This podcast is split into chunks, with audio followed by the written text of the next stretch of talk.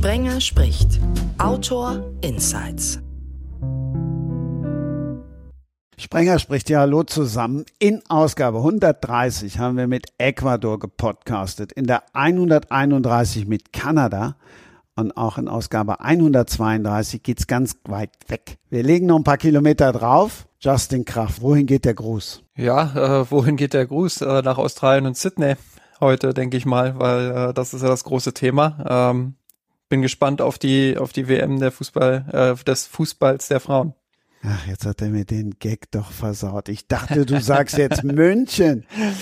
Ach, warum? Dann gehen wir jetzt tatsächlich nach Down Under. Also einer, der ist vor Ort. Und das ist die Frauenfußballstimme der ARD, Bernd Schmelzer. Hi, Wo Grüße aus Sydney. Ich bin du? wirklich in Sydney. Wie viel Zeitumstellung ist es? Acht Stunden. Ja, genau. Und äh, wir sind eigentlich acht Stunden voraus. Australien ist der Menschheit ohnehin ja, sagt man, äh, eine ganze Zeit schon voraus. Und jetzt bin ich da auch dabei und äh, versuche innerhalb von wenigen Tagen acht Stunden aufzuholen. Wahnsinn. Und weil wir gedacht haben, der Bernd ist ja nicht alleine, sondern es ist dann noch Lisa de Reuter in Sydney gelandet. Das ist diejenige, die für Sky Sport News die Frauen jetzt im Trainingslager beobachtet hat und die jetzt auch vor Ort ist für die News, die ist in Sydney gelandet, just gerade, aber das Gepäck ist weg. Das heißt, sie kann jetzt nicht bei uns sein. Dein Gepäck ist angekommen? Ja, ja. Bei mir alles gut, äh, muss ich ganz ehrlich sagen. Danke an äh, die Fluggesellschaft. Darf man den Namen nennen eigentlich bei dir? Ja, klar. Die kriegen sofort eine Rechnung danach. also die haben das sehr gut hingekriegt, ja. Und ähm, hat ein bisschen gedauert. Kollege und ich haben die, den letzten und den vorletzten Koffer vom Band genommen, aber er war zumindest da. Und dann hatte ich gleich noch eine Frau eingeladen, natürlich. Fritzi Kromp, Friederike Kromp war ja beim DFB, wechselt jetzt zur Eintracht nach Frankfurt und zieht just an dem Tag ein Tag vor der WM um. Und was machen die Umzugsmenschen? Die kommen anderthalb Stunden zu spät. Also die ist auch raus. Noch eine Analogie zur Folge 131, wo dann die Podcasterin Roxy in der Vollsperrung stand. Es sind diesmal wieder nur Männer in der Runde und es tut mir leid. Und dann ausgerechnet reden wir über Frauenfußball. Aber ihr beide habt genug Expertise. Ich bin mir da ganz sicher. Schauen wir mal. Bernd, ich habe es ja gerade schon gesagt, wir produzieren einen Tag, bevor die WM losgeht. Und du bist dann auch just gerade gelandet. Wir alle haben dieses Theater mit den Fernsehrechten mitgekriegt. Nimm mal alle die, die uns jetzt zuhören, mit, wie das so für dich war. Ja, also ich sag mal, es ist dann im Nachhinein natürlich immer weniger dramatisch, als es sich zwischenzeitlich mal darstellt. Wir wurden ja gebeten, also das, diese, diese Kerngruppe Frauenfußball äh, schon vor längerer Zeit, ich glaube es war im Oktober oder November, äh, sich mal den, einen, über einen Zeitraum äh, nichts anderes vorzunehmen, äh, in dem die Fußballweltmeisterschaft stattfindet, weil man relativ guter Dinge war, dass die rechte Situation ähm, etwas frühzeitiger würde geklärt werden können. Dann wurde aus dem November Dezember, aus dem Dezember dann Januar, aus dem Januar Februar, aus dem Februar März. Und äh, so war dann der Schnee wieder weg und äh, es war immer noch nicht geklärt. Und man hat aber immer noch gesagt, nee, wir, wir, wir glauben da dran und wenn ihr da dabei sein wollt, dann haltet euch doch bitte diesen Termin frei. Und äh, man hätte aber auch Verständnis gehabt, wenn es jetzt meinetwegen das mega Angebot gegeben hätte, äh, etwas anderes zu machen, dass man dann sagen hätte können, wahnsinnig viele Konjunktive jetzt, ähm, das geht jetzt halt im Endeffekt leider nicht. Ich kann mir ja für nichts irgendwie fünf Wochen frei halten als freier Mitarbeiter. Das äh, stellt sich ja schwierig da, die laufenden Kosten gehen ja weiter. Und äh, wenn es also ein entsprechendes anderes großartiges Angebot gekommen wäre, dann hätte man also auch abspringen können. Äh, das Angebot kam nicht. Äh, ich habe auch nicht nach einem anderen Angebot gesucht und ähm, habe dann halt äh, relativ spät immer wieder mal zwischendurch angefangen, meinen Koffer zu packen, wieder auszupacken, als mal besser, mal schlechter aussah und äh, aber letztendlich dann äh, rechtzeitig noch alles erreicht. Die Produktion, die das bei uns macht, managt äh, des Norddeutschen Rundfunks vor allen Dingen, die haben da wirklich sehr viel Vorarbeit geleistet, das alles top organisiert, dass es dann letztlich doch noch geklappt hat. Ne? Und das ist dann, äh, es haben alle zusammengeholfen, wie das immer so ist, in so einer äh, Gruppe von Menschen, die dann gemeinsam noch irgendwas erreichen will. Und dann hat das einfach gut geklappt. Und ja, Anreise ein bisschen kurzfristig natürlich, aber man muss sich halt dann schneller umstellen. Und äh, dann hilft es halt in dem einen Fall auch mal eine Stunde weniger zu schlafen und äh, dann halt einen Tag später die Zeitumstellung verkraftet zu haben. Denn so früh wie die deutsche Mannschaft konnten wir natürlich nicht anreisen, aber wir müssen ja auch äh, nicht unten auf dem Platz stehen und dann hier irgendwie einen Titel gewinnen. Ich muss ehrlich sagen, dadurch, dass ich ja solche Reisen äh, bisher noch nicht äh, unternommen habe, ähm, fällt es mir auch schwer, da, da irgendwie was zu erwidern. Ich finde es immer grundsätzlich interessant, ähm, wie die Arbeit vor Ort dann aussieht, beziehungsweise ähm, ja, wie, wie es grundsätzlich, ähm, wie grundsätzlich dann auch die Arbeitsprozesse aussehen. Ähm, vielleicht eine Frage, Frage an dich, Bernd. Ähm, es gab ja wirklich ein sehr, sehr langes Hin und Her, auch, auch ähm, was ARD und ZDF anbelangt, ähm, was diese Rechtevergabe ähm, auch an, anbelangt hat. Ähm, wie hat das deine, deine langfristige, mittelfristige Planung auch beeinflusst? Ja, ich sag mal, die langfristige Planung, äh, habe ich ja gesagt, war jetzt also im Endeffekt so, dass man jetzt das gemacht hätte, äh, Variante A ist äh, Fußball-Weltmeisterschaft und Variante B war eben Fußball-Weltmeisterschaft nicht und dafür was anderes. Da gibt's dann immer andere Dienste, die man noch machen kann. Auch im Haus natürlich beim BR oder ähm, kleine andere Produktionen, die man noch so nebenbei macht oder eine Moderation hier und dort. Also oder vielleicht sogar mal Urlaub, was ja fast unvorstellbar ist im Endeffekt für äh, Sport, für Sportreporter, wenn Großereignisse sind. Also das, das war dann so der, die, der, der Faktor C, Familie, also das hat jetzt, ähm, ich sag mal, das Allgemeinleben im Endeffekt nur äh, in Sachen Urlaubsplanung äh, beeinträchtigt. Ja, aber das konnte man natürlich jetzt nicht planen. Du kannst auch sagen, irgendwas buchen jetzt. Ne?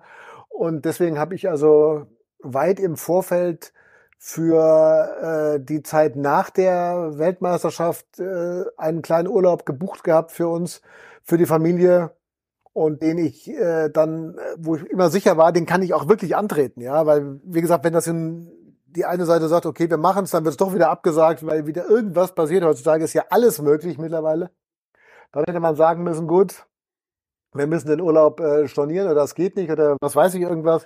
Und äh, aber für diese Kosten kommt natürlich keiner auf. Also war es die sichere Variante zu sagen, okay, ich buche dann erst, wenn dieses Turnier sicher vorbei ist und egal, wann man da, wann man da zurückfliegt, äh, man auf jeden Fall Urlaub antreten kann mit so einer kleinen Karenzzeit dazu noch. Das war das Einzige jetzt im Endeffekt. Ansonsten hat das jetzt den normalen Lebensalltag jetzt nicht, äh, nicht beeinträchtigt, weil ja, man hat es dann immer wieder gelesen, immer wieder auch mal so ein bisschen rumgehört ich bin eigentlich mehr von außen angesprochen worden, als dass es mich jetzt innerlich beschäftigt hätte. Wann fahrt ihr, fahrt ihr, warum fahrt ihr noch nicht und wieso habt ihr die Rechte noch nicht? Äh, das war also dann aber auch so immer relativ schwer zu beantworten. Wie wird denn deine, deine, deine Aufgabenverteilung aussehen, beziehungsweise was, was wirst du alles während der, während der WM dort ähm, dann liefern? Naja, ich fange jetzt mal an mit dem, mit dem Eröffnungsspiel hier Australien gegen äh, Irland. Da äh, schaue ich mal, dass ich um 20 Uhr Ortszeit äh, im Olympiastadion äh, in Sydney dann vor allen Dingen die richtige Kleidung habe. Da haben wir heute schon mal einen kleinen Test gemacht, sind wir schon mal hingefahren, waren Pressekonferenzen Australien und äh, Irland. Und da habe ich festgestellt, es hat sich nichts geändert im Vergleich von vor 23 Jahren, als ich da schon mal drin gesessen bin. Und äh, es ist, außer das einzige, der einzige Unterschied ist, dass es wahnsinnig gezogen hat heute, weil also der Wind war, weiß auch nicht, kam ja also irre windig vor in dem Stadion. Und das ist ja offen. Und da zieht und bläst also rechts wie links. Und da wird die, eine der großen Herausforderungen sein, morgen erstmal die richtige Kleidung zu finden. Wenn ich ganz ehrlich bin, habe ich so zwei, drei Sachen vergessen zu Hause, die ich hätte mitnehmen müssen. Aber bei 30 Grad oder 34 Grad bei der Abreise denkst du natürlich auch jetzt eher weniger an lange Unterhosen, Schals und Mützen. Also da und Handschuhe vielleicht. Da haben jetzt, sag ich mal, auf dem ersten, auf dem ersten Ansatz nicht dran gedacht. Ja. Und das ist jetzt mal so das erste. Dann werden wir das Hotel wieder verlassen und äh, fliegen einen Tag später nach dem Spiel dann am nächsten Morgen nach Brisbane. Da bin ich dann äh, zwei Nächte, äh, mache dann ein das zweite Spiel. Äh, am Samstag ist es dann meines Erachtens, muss man überlegen, ich nicht durcheinander komme, Samstag, jawohl. und fliege dann von Brisbane direkt am 23. wieder zurück und hoffe, dass die Flieger keine Verspätung haben, denn da haben wir dann das dritte Spiel am Abend. Das ist dann wieder in Sydney, allerdings in dem anderen Stadion, in dem Sydney Football Stadium. Und äh, dann haben wir erstmal zwei, drei Tage Pause, weil also dann haben wir drei Spiele an vier Tagen und das schon mal ganz ordentlich. Mit Hin- und Herreiserei müssen wir das Gepäck mitnehmen und Gepäck für fünf Wochen ist ja doch relativ schwer, wenn man es dabei hat. Ja, und dann äh, schleppen wir uns so weiter durch die Vorrunde. Dann ist mal ein deutsches Spiel dabei, was ich übertrage. Und dann kommt das Achtelfinale, da wird ein Spiel dabei sein. Dann wird eins im Viertelfinale dabei sein, Halbfinale. Und dann noch das Spiel um Platz drei, wenn nichts dazwischen kommt. Und dann wird man sich sehr genau darauf konzentrieren, die, in den richtigen Flieger wieder einzusteigen, weil dann müssen wir dreimal fliegen an einem Tag. Von Brisbane nach Sydney, von Sydney nach Dubai und von Dubai dann wieder nach München. Und da hoffe ich dann, dass nicht das äh, Lisa de Reuter äh, Phänomen zum Tragen kommt und dass das Gepäck weg ist. Und das wäre dann nämlich blöd, weil danach geht's ja direkt in Urlaub. Also da ist es ein straffes Programm und ich drücke alle Daumen, die ich habe für Emirates, dass sie es, äh, dass sie das Gepäck sauber wieder auch zurück dorthin bringen, wo ich es mal eingecheckt habe. Was mich natürlich auch interessiert und was sicherlich auch viele andere interessiert, ich meine, ich habe es ja selber auch mal gemacht, kommentiert, da gehört ja auch ein bisschen Vorbereitung dazu. Ja, mag man gar nicht glauben. Und äh, das ist auch relativ aufwendig, weil du natürlich auch jetzt mit diesen Mannschaften teilweise, also immer Haiti, Jamaika, Panada, Panama, äh, das ist ja nun nicht äh, das tägliche Geschäft. Ja. Und ähm, da ist die Vorbereitung relativ aufwendig, aber es gibt ganz gute äh, Statistiken mittlerweile, wo du zumindest mal so die gröbsten Sachen ähm, mitbekommst. Club, Alter, vielleicht ein bisschen Größe, ein paar Länderspiele. Die Daten stimmen da zwar auch nicht immer, weil manche Länder ja auch immer etwas komisch zählen und dann FIFA auch wieder dabei ist und andere Spiele zählt, die manche mitzählen, andere aber nicht. Egal. Also da gibt es zumindest mal so ein Grobraster und dann bist du natürlich dabei und musst schauen, dass du dich was jetzt hier relativ schwierig ist bei diesen Entfernungen, ähm, vielleicht auch mal zu irgendeinem Training dazuschleichst, ja, und da ein paar Menschen triffst. Aber ansonsten ist es im Vorfeld in diesen Spielen meistens so, dass man sich bei den Abschlusspressekonferenzen, da sind ja dann die ganzen Kolleginnen und Kollegen äh, vor Ort im Spielstadion dann sozusagen dann mit denen austauscht und da noch mal ein paar Stories erfährst, weil man kann manchmal, also manchmal hat man zu viel an Informationen und bei anderen ist es wieder vielleicht eine Nuance zu wenig, aber äh, ich bin immer noch so der Freund des persönlichen Gespräches, bevor ich jetzt äh, 500 Seiten im Internet durchhacke und irgendwelche äh, Chatverläufe mir anschaue oder Posts oder was weiß ich was, Instagram, Twitter. Ich rede gern einfach noch mit Menschen und äh, spreche dann mit so Kolleginnen und Kollegen und da kommt meistens relativ viel bei raus. Manchmal trifft man sogar mal irgendwie so ein Zeugwart unten, wenn man so 15 Minuten Training sich anschauen darf oder kennt irgendeinen oder einen Pressesprecher, eine Pressesprecherin. Also die erzählen dann auch noch ganz nett. Und das hilft dann relativ gut weiter. Also das ist sicherlich äh, bei kleineren Nationen oder Ländern äh, immer so die, die große Herausforderung, finde ich jetzt zumindest mal. Andere machen das lockerer, die sagen einfach, okay, ich gehe kommentiere ein Fußballspiel. Ja, egal, ob der Vater erst eine dritten Bude hat oder nicht. Ich finde das relativ interessant und äh, versuche halt da möglichst viel dabei rauszukriegen. Du hast ja jetzt schon äh, sehr, sehr viele große, große Events auch ähm, begleitet. Ähm, erwartest du jetzt äh, bei Australien, Neuseeland noch irgendwas, was dich äh, überraschen könnte oder, oder irgendwas, was für dich neu sein könnte? Ja, das ist immer wieder, es gibt irgendwas Neues, in der Tat. Äh, jetzt kommt äh, die, jetzt kommen die neuen Schiedsrichter-Geschichten äh, da dazu, dass jetzt da diese, äh, diese VAR-Entscheidungen ja live verkündet werden dann im Fernsehen auch im Stadion bin ich sehr gespannt drauf, wie die Menschen darauf reagieren werden, wenn das also erklärt wird dann, ja, wie die sich abgesprochen haben, wie der war eingegriffen hat, wie die Entscheidung zustande kam, was dann letztendlich auch der Grund ist für den Videobeweis, was man teilweise ja heute immer noch nicht so hundertprozentig versteht, worauf haben die jetzt eigentlich entschieden. Ähm, das soll ja nun live erklärt werden über Mikrofon. Also bin ich echt gespannt drauf. Äh, da hat es im Vorfeld schon viele Diskussionen gegeben. Ich habe schon gehört, dass die eine oder andere Schiedsrichterin äh, jetzt nochmal sich ganz schnell mit der englischen Sprache nochmal restlos und äh, in allen Details äh, vertraut gemacht hat, weil er doch aus vielen Ländern da die eine oder andere vielleicht ein paar Lücken hat und gerade ähm, da nochmal nachgeschärft wurde im Vorfeld in diesem Trainingscamp, in dem die Schiedsrichterinnen waren hier äh, vor der äh, Weltmeisterschaft. Also darauf bin ich sehr gespannt. Und ich bin vor allen Dingen auch gespannt auf die Stimmung. Ich bin total ähm, äh, fasziniert gewesen 2000 bei den Olympischen Spielen hier.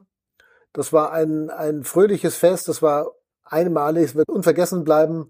Äh, die Olympischen Spiele hier in Australien. Jetzt eine Fußball-Weltmeisterschaft, zwei Kontinente, da auch hin und her reisen. Bin ich auch nochmal gespannt, wie das funktioniert. Dann äh, drei Zeitzonen teilweise. Also das ist noch nicht so äh, letztlich äh, ein Buch mit allen Siegeln, sondern da sind, sind noch ein paar Sachen offen für mich. Also da bin ich schon, ja, ich sage mal, auch ein bisschen aufgeregt, ehrlich gesagt. Ich bin auch gespannt auf die äh, Stimmung hierzulande. Also wenn ich jetzt äh, aus deutscher Perspektive spreche, ähm, du hast es gerade angesprochen, die Zeitzonen natürlich auch relevant für, für Deutschland. Die Spiele finden ja größtenteils jetzt äh, zumindest in der Gruppenphase vormittags auch statt, ähm, wo viele Menschen arbeiten sind, wo viele Menschen äh, sich jetzt nicht gerade vor den Fernseher setzen ähm, und, und Fußball schauen. Da bin ich echt gespannt, wie, wie groß die Differenz dann auch sein wird im Vergleich zur Europameisterschaft im letzten Jahr, wo es ja wirklich diesen, diesen diesen großen Hype auch um dieses Turnier gab, wo äh, viele mitgerissen wurden. Ähm, das, das wird sich sicherlich jetzt schwieriger gestalten äh, in Deutschland und wird sicherlich auch ein Grund dafür gewesen sein, äh, warum die Rechtevergabe auch ähm, ja sich so gezögert oder hinausgezögert hat. Ähm, aber ich bin sehr, sehr gespannt, wie, wie die Stimmung hierzulande sein wird und hoffe natürlich, dass, dass das deutsche Nationalteam das dann auch schaffen wird, die Fans wieder ein Stück weit mitzureißen. Aber das wird dieses Jahr nochmal eine ganz andere Herausforderung. Lasst uns über dieses Teilnehmerinnenfeld reden. Ich finde, es sind ein paar Mannschaften zu viel und ich finde, es kommt zu früh, diese Riesen-WM. Inwiefern denn zu früh? Also ja, ich glaube, das kannst du erst im Nachhinein sagen. Also das äh, so früh finde ich jetzt auch nicht, weil ähm, äh, der Frauenfußball hat äh, einen riesen Schritt gemacht in den vergangenen Jahren und das wird man erst im Nachhinein sehen, wie da diese Spiele ausgehen. Also klar, kann natürlich sein, dass es jetzt äh, dass es jetzt äh, wieder Ergebnisse gibt, wo man hinterher sagt, ja gut, warum sind die anderen überhaupt da dabei? Äh, aber ich glaube nicht, dass es jetzt äh, zu früh kommt, weil es ist ja sehr, sehr lange mit, mit kleinen Teilnehmerfeldern gearbeitet worden und äh, es hat immer sehr, sehr wenig Mannschaften nur gegeben, die bei Welt- und Europameisterschaften teilnehmen konnten, glaube ich mal. Und äh, viele sagen zu wenige. Und jetzt hat man mal den Schritt gemacht nach vorne und ich ich bin auch, auch das ist ja was, wo man sagt, was kann einen noch überraschen. Ich bin auf die Entwicklung gespannt, wie in Ländern wie Haiti, äh, wie Jamaika, wie Panama, wie da Fußball gespielt wird. Also ich bin da richtig gespannt drauf. Ich glaube auch, also das ist ja ein Teil, was, was Weltmeisterschaften, Europameisterschaften oder auch, auch große Turniere insgesamt überall auf der Welt, äh, nicht nur im Fußball, sondern in allen Sportarten ja auch auszeichnet, dass da viele Kulturen zusammenkommen, verschiedene Herangehensweisen an den Sport. Das ist ja auch was, was, was solche Turniere auszeichnet. Und darauf bin ich auch sehr gespannt. Das ist ein sehr wichtiger Punkt. Ähm, und dann sehe ich einfach auch grundsätzlich einen ziemlich großen Fortschritt in sehr, sehr vielen Ländern in den letzten Jahren. Ähm, äh, wenn wir über die Spitze sprechen, dann, dann sehen wir da schon eine sehr, sehr breite Leistungsspitze, vielleicht die, die, der größte Favoritenkreis, den wir, den wir überhaupt bei einer Weltmeisterschaft bisher hatten. Ähm, und auch nach unten hin sehe ich viele Entwicklungen, sehe immer mehr auch ähm, kleine Nationen, die in der Lage sind, ähm, den größeren zumindest mal in einem Spiel auf den Fuß zu treten. Ähm, Klar, das kann sein, dass wir in der Gruppenphase dann das ein, den ein oder anderen Kantersieg erleben oder zumindest das ein oder andere Spiel, was nicht ganz so spannend ist, weil sich ein Team eben hinten reinmauert. Aber das gehört ja auch alles zum Fußball dazu. Und ich glaube, wenn man diese Entwicklung weitersehen will und, und auch äh, kleineren Nationen helfen will, dann ist der einzige Weg dahin auch, ähm, denen den Zugang zu verschaffen und äh, sie teilnehmen zu lassen an diesem, an diesem Turnier. Ja, das geht's ja nicht, ne? weil ansonsten wirst du es ja nie wissen, ob das jetzt richtig ja. ist oder falsch ist, weil ähm, äh, das hat ja auch so ein bisschen Pokalcharakter, vielleicht das eine oder andere Mal. Also ich finde jetzt auch nicht, dass es nun dramatisch, äh, wie es von dem einen oder anderen schon wieder geschrieben wurde, dass es dramatisch viele Mannschaften sind und jetzt wird's äh, wieder 11 zu 0, 15 zu 0 und keine Ahnung, welche Ergebnisse zu 0 es alles geben wird.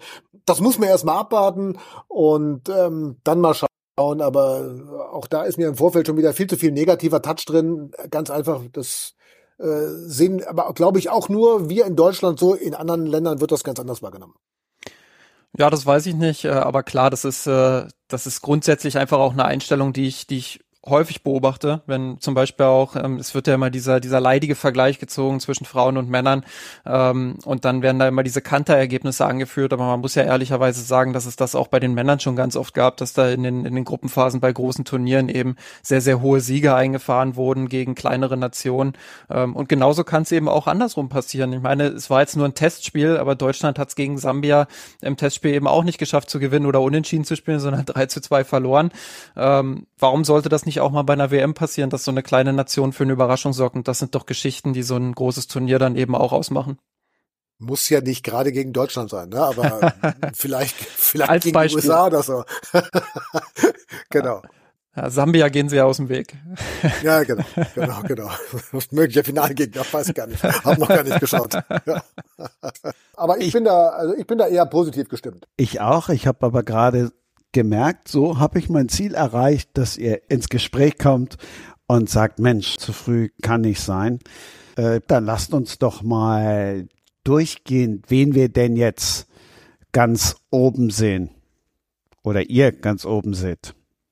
Ich fange mal mit einer mit einer möglichen, eine Überraschung wäre es auch nicht, ehrlich gesagt, aber ähm, so so ein so einem Geheimfavoriten vielleicht so einen kleinen an. Ähm, ich glaube, dass das Australien tatsächlich eine gute Chance hat, eine richtig richtig starke WM zu spielen. Also wie gesagt, das ist jetzt keine große Überraschung, das ist jetzt kein keine keine keine Außenseiter kein Außenseiter-Tipp oder so, ähm, aber sie zählen jetzt auch nicht zur 1A-Spitze, aber ich glaube, dass sie in den letzten Monaten bewiesen haben, dass sie als Team sehr gut funktionieren. Ähm, natürlich haben sie mit Sam Kerr auch eine, eine richtig, richtig starke Spielerin vorne mit drin, ähm, aber sie funktionieren als Gefüge einfach sehr gut und ich glaube, wenn sie das auf den Platz bringen, dann haben sie sehr gute Karten bei dieser WM, bei dieser Heim-WM, ähm, viele mitzureißen und, und wirklich auch sehr weit zu kommen in diesem Turnier. Wen hast du auf dem Zettel, Bernd? Hm. Da- da- Jetzt habe ich mich fast verschluckt, muss ich ganz ehrlich sagen, weil, ähm, weil du sagst, also ich, ich fange jetzt mal mit einem Außenseiter Geheimfavoriten an. Also hier ist es so, war gerade bei der Pressekonferenz von Australien, Abschlusspressekonferenz, da stehen 20, 25 Kamerateam.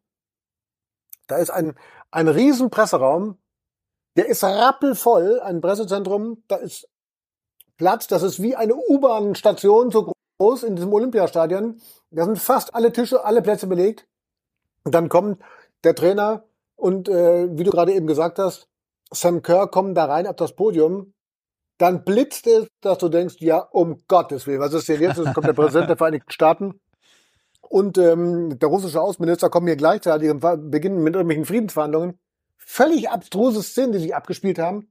Und dann reden die zwei 20 Minuten eigentlich oder müssen, müssen reden zu Fragen, die sich 20 Minuten lang eigentlich ausschließlich damit beschäftigen, wie und warum die den Titel gewinnen.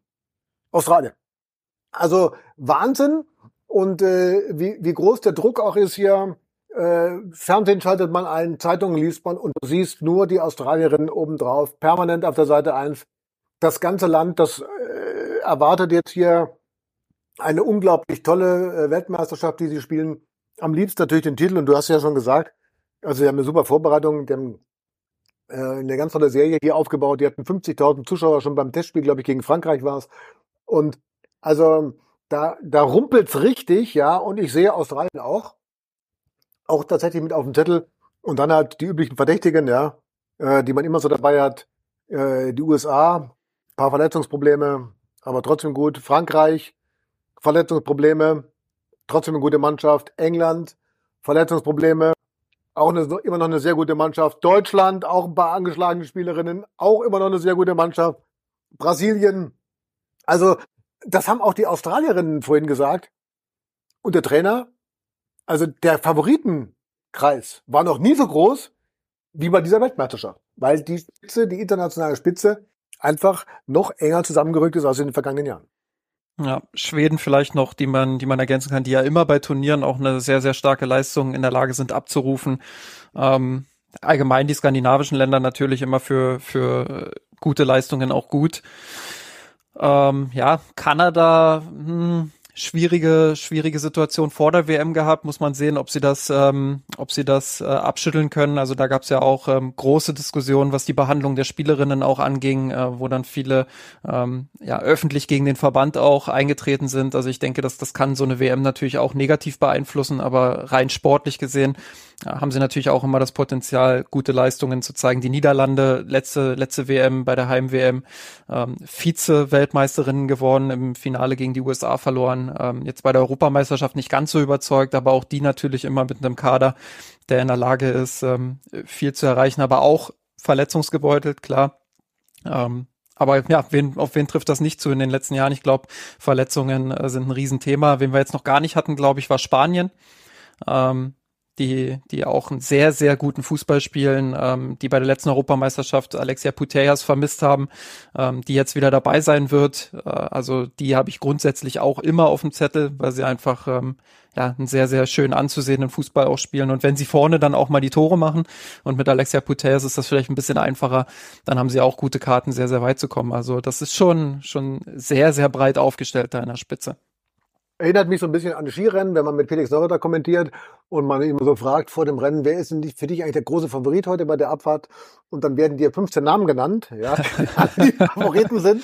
Äh, genauso sind wir momentan auch unterwegs. Also wir sind jetzt eigentlich von den 32 Mannschaften sind wir schon bei 15 angelangt und äh, die alle zum Favoritenkreis zählen. Also da sieht man ja aber auch schon wieder, wie spannend es wird, wie spektakulär dieses Turnier werden kann und ähm, deswegen tut man sich ganz, ganz schwer hier zu sagen, okay, also die machen es jetzt sicher. Ne? So wie früher, dass man sagt, okay, also das sind jetzt irgendwie, keine Ahnung, wie viele Mannschaften es sind, aber am Ende äh, schießt Birgit Prinz dann das entscheidende Tor. Äh, die Zeiten sind vorbei. Ja, und ich will Brasilien vielleicht auch nochmal mit rausheben. Du hast sie zwar schon genannt, aber ähm, die finde ich dieses Jahr besonders spannend, weil sie ja mit Pia Sundhage jetzt auch eine, eine, ja, eine Weltklasse-Trainerin an der Seite haben, äh, die schon sehr, sehr viele Erfolge in ihrer Karriere gefeiert hat und äh, die den, die den brasilianischen Fußball ja quasi auf den Kopf stellt, wenn man so will. Äh, wenn man das Spiel gegen Deutschland im April war es, glaube ich, in Nürnberg gesehen hat, wo Brasilien 2-1 oder 2-0, ich glaube 2-1 gewonnen hat. 2-1. Ähm, ja, also das war ja, Brasilien hat ja da sehr, sehr defensiv agiert, sehr abwartend, ähm, diszipliniert hinten verteidigt, ähm, äh, ja, dann eben in den entscheidenden Umschaltsituationen dann auch äh, nach vorne gespielt mit, mit ihren, mit ihrer technischen Qualität, die sie nun mal haben. Also das halte ich äh, für, für eine sehr gefährliche Kombination, da diese europäische Disziplin, beziehungsweise diese, diese schwedische Disziplin, ähm, da reinzubringen und gleichzeitig eben diese Spielfreude dann auch in den Umschaltsituationen zu haben. Äh, da bin ich wirklich gespannt. Und Brasilien ist ja auch möglicher Gegner im Achtelfinale für das deutsche Team, wenn sie weiterkommen. Ja, und dann wird schon schwer. Ich hatte ja das äh, Vergnügen, dieses Spiel damals kommentieren zu dürfen in Nürnberg und muss sagen, da traute man seinen Augen in der Tat kaum, was aus diesen Brasilianerinnen eigentlich geworden ist. Ne? Wie man, wie man diese früher erlebt hat, wie die über den Platz gestürmt sind und eigentlich alles gemacht haben, aber nicht verteidigt. Und immer nach vorne und das auch relativ unstrukturiert ja teilweise. Also diese, diese hochtalentierten Fußballerinnen. Da hat jetzt Pia Sundhage in der Tat irgendeine Struktur reingebracht und hat denen gesagt, pass mal auf, so ein Fußballfeld äh, besteht irgendwie aus zwei Toren. Das eine ist es toll, wenn er ganz viele Dinge reinknallt, aber das andere müsste auch verteidigen hinten. Ja, das eigene. Und das fand ich sehr interessant, auch die, die, die Anlage, die Spielanlage und ähm, wie gut die das, äh, wie gut die das jetzt umgesetzt haben und das ist wirklich, also das, äh, das ist wirklich eine Mannschaft, wenn die andersweise das durchziehen und in denen nicht irgendwie die Gäule durchgehen, so mitten im Spiel, dann äh, können die es auch sehr weit schaffen. Ja, und äh, man kann nur hoffen, dass äh, das deutsche Team dann im Achtelfinale erstmal gegen Brasilien nicht spielen muss. Ja, wobei der, der andere Gegner, der dann möglich ist, äh, ist natürlich Frankreich. äh, wobei, wobei vielleicht besser, vielleicht besser, weil ich glaube, diese, diese offensive Spielweise der Französinnen liegt den Deutschen tatsächlich ein bisschen mehr. Ja, glaube ich auch. Also ich hätte auch äh, im Vorfeld gesagt, lieber Frankreich als Brasilien. Ja. Aber Deutschland muss ja auch erstmal die, die eigene Gruppe schaffen. Über die reden wir gleich. Aus, ne? über, über das Nichtschaffen der eigenen Gruppe äh, spricht, Sprenger spricht nicht. Aber wir reden gleich über die Deutschen. Ansonsten sage ich euch, Emirates war die bessere Wahl als Singapore Airline. Nein, natürlich gehen wir davon aus, dass die deutsche Mannschaft weit kommt. Aber lasst uns doch jetzt trotzdem mal mit euch beiden über die deutsche Mannschaft reden. Was können wir erwarten, außer mehr Spaß und Freudefaktor als bei den Männern zuletzt? Ja, was kann man erwarten? Ähm, ich glaube, man hat bei der Europameisterschaft im letzten Jahr ganz gut gesehen, was man von den Deutschen erwarten kann, ähm, nämlich dass sie dass sie als Team sehr, sehr gut funktionieren, dass sie äh, einen richtig guten Teamgeist haben. Und ich glaube, äh, das hat man trotz der, der vielleicht Ungereimtheiten auch in der Vorbereitung, ich habe es vorhin gesagt, gegen Sambia 3 zu 2 verloren, ähm, hat man das trotzdem wieder gemerkt, weil es gab ja dieses, dieses große Thema, was ja auch die, die Spielerinnen beschäftigt hat, äh, dass die Bayern-Spielerinnen äh, drei Tage später dazugestoßen sind, ähm, weil es da eben diesen Konflikt gab ähm, zwischen, zwischen ECA und, und äh, dem DFB. Und ähm, das hat ja die Spielerinnen auch beschäftigt, das hat man gemerkt. Alexandra Popp hat zum Beispiel gesagt, ähm, dass sie, dass sie das stört und, und dass sie das äh, nicht gut findet und dass das eben auch die Vorbereitung äh, des deutschen Teams negativ beeinflusst, ähm, ohne dass sie da den Spielerinnen direkten Vorwurf machen will, äh, weil die eben der Spielball des Ganzen auch ein Stück weit sind.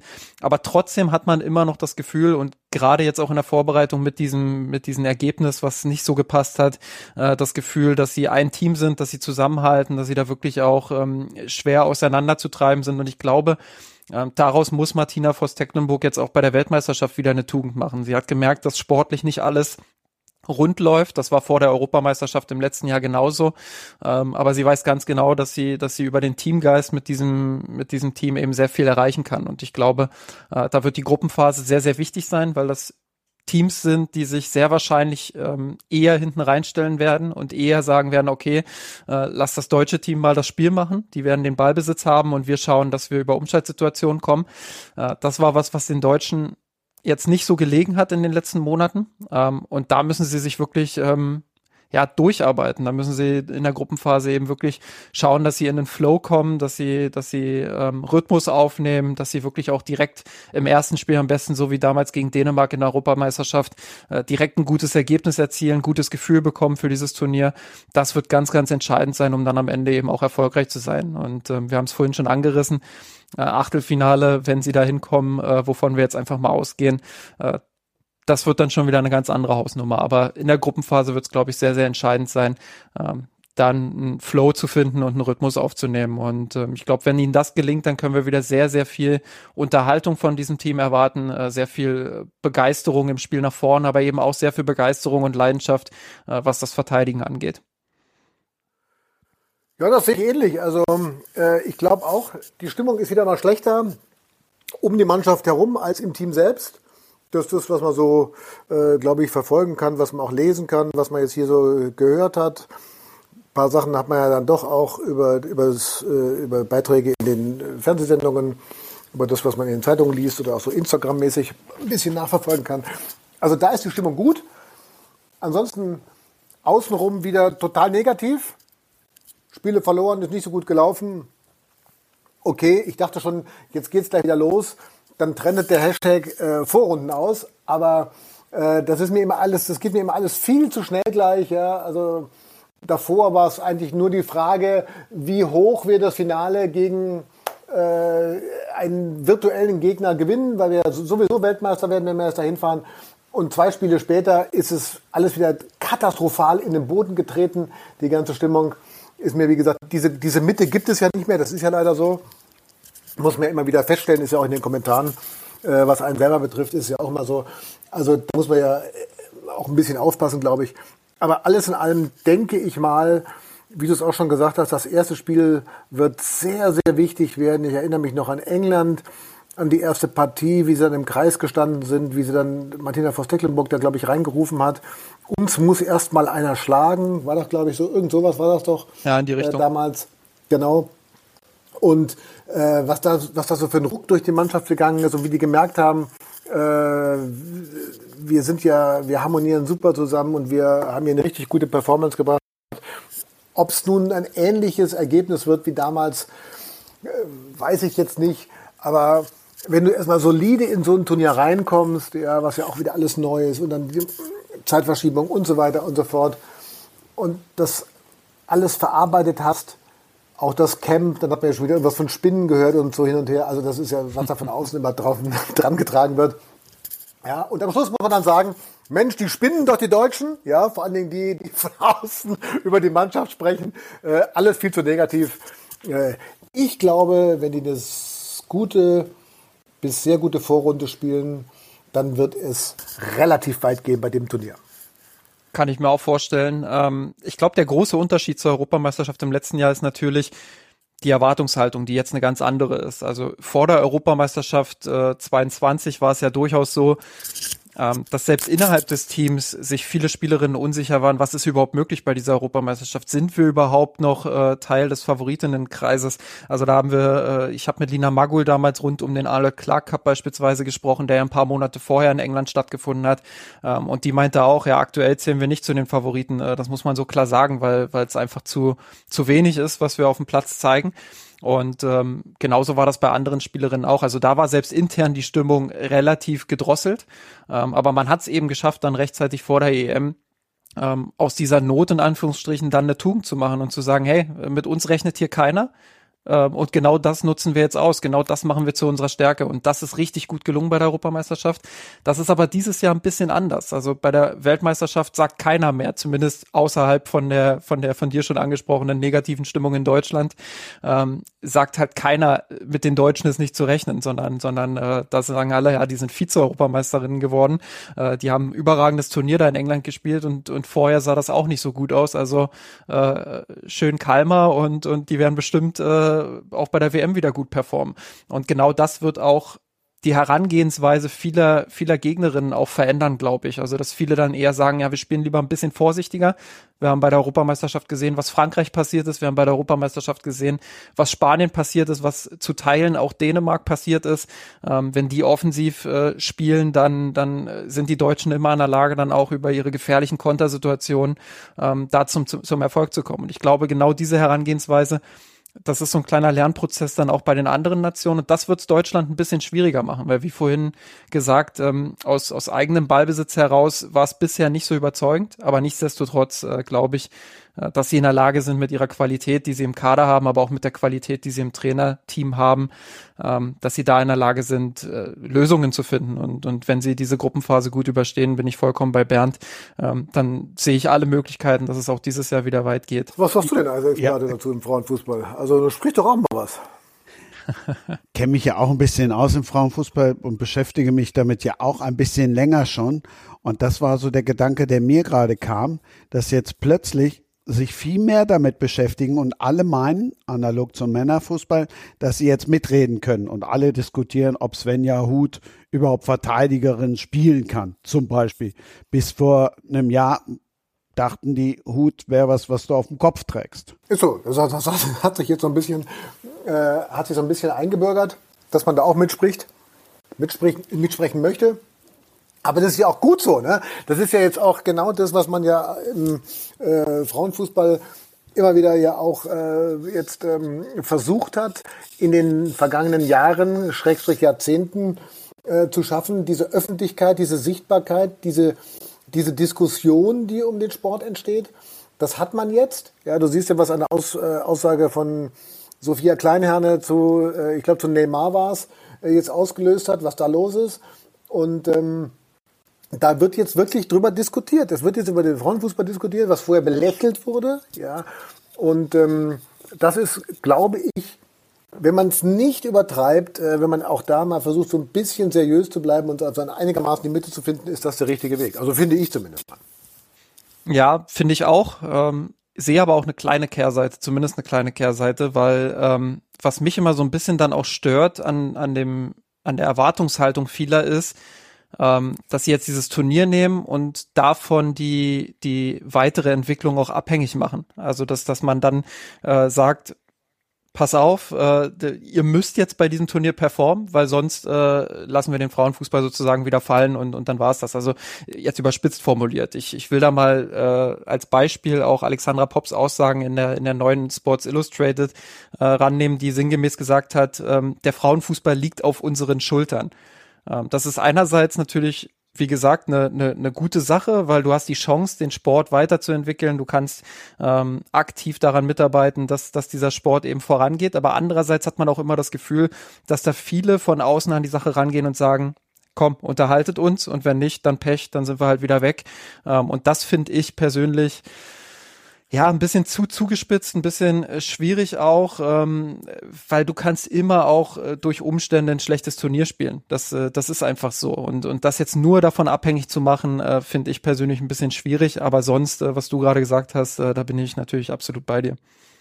Ich finde das auch ehrlich gesagt fast schon unseriös. Ne? Also jetzt ja. zu sagen, also wenn die hier jetzt kein gutes Turnier spielen, ist der Fußball wieder, der, der Frauenfußball wieder da, wo er, sage ich mal, vor 14 Monaten war jetzt. Ne? Und äh, das, das fände ich jetzt äh, auch teilweise an den Haaren herbeigezogen, weil wenn wir jetzt in der Bundesliga sehen, wie gut da gespielt wird, wie da äh, ein kleiner Boom hier entstanden ist, wie wir sehen, was die deutschen Mannschaften auf internationaler Ebene erreicht haben, in der Champions League und so weiter und so fort, welche Wege da gegangen werden mit Männerstadien hin und her.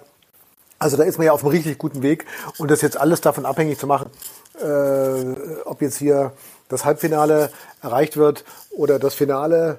Äh, ich glaube, ab dem Viertelfinale wäre es ja schon eine Enttäuschung für die meisten. Ähm, das finde ich auch, also ich finde das ehrlich gesagt nicht seriös.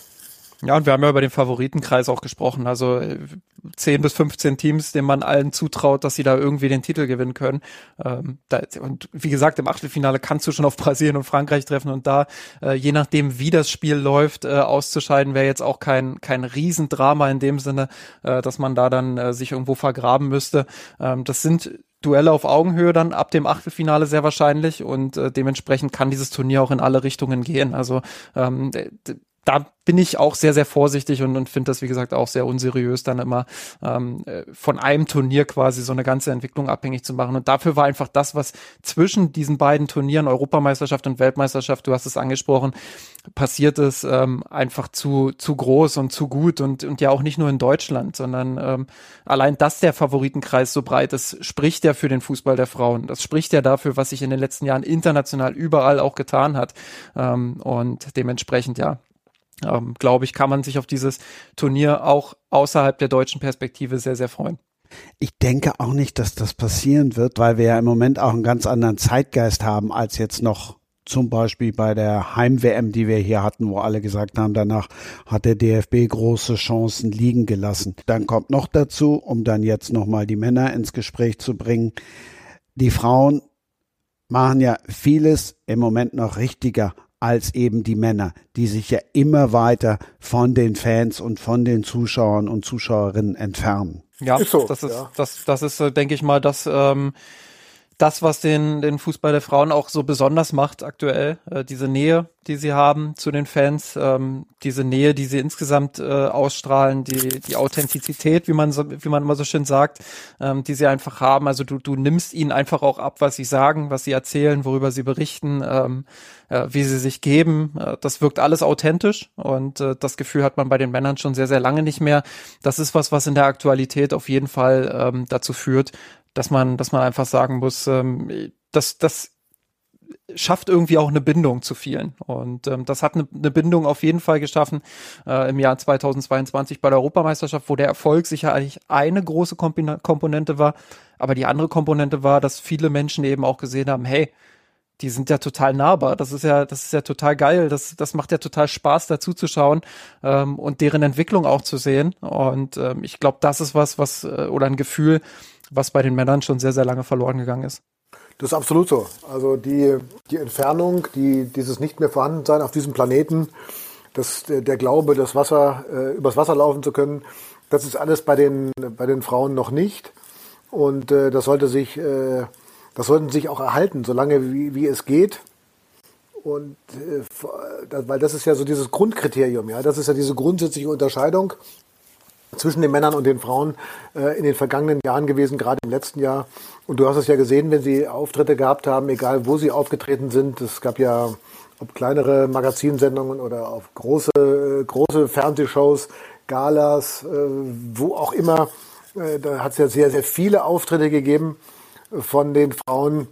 Und wie wie, ich sag mal, wie wenig populistisch äh, das gewesen ist, sondern auf der anderen Seite äh, eher umgekehrt, äh, fast schon, ja, ich würde sagen, fast schon demütig, um es mal überspitzt zu formulieren.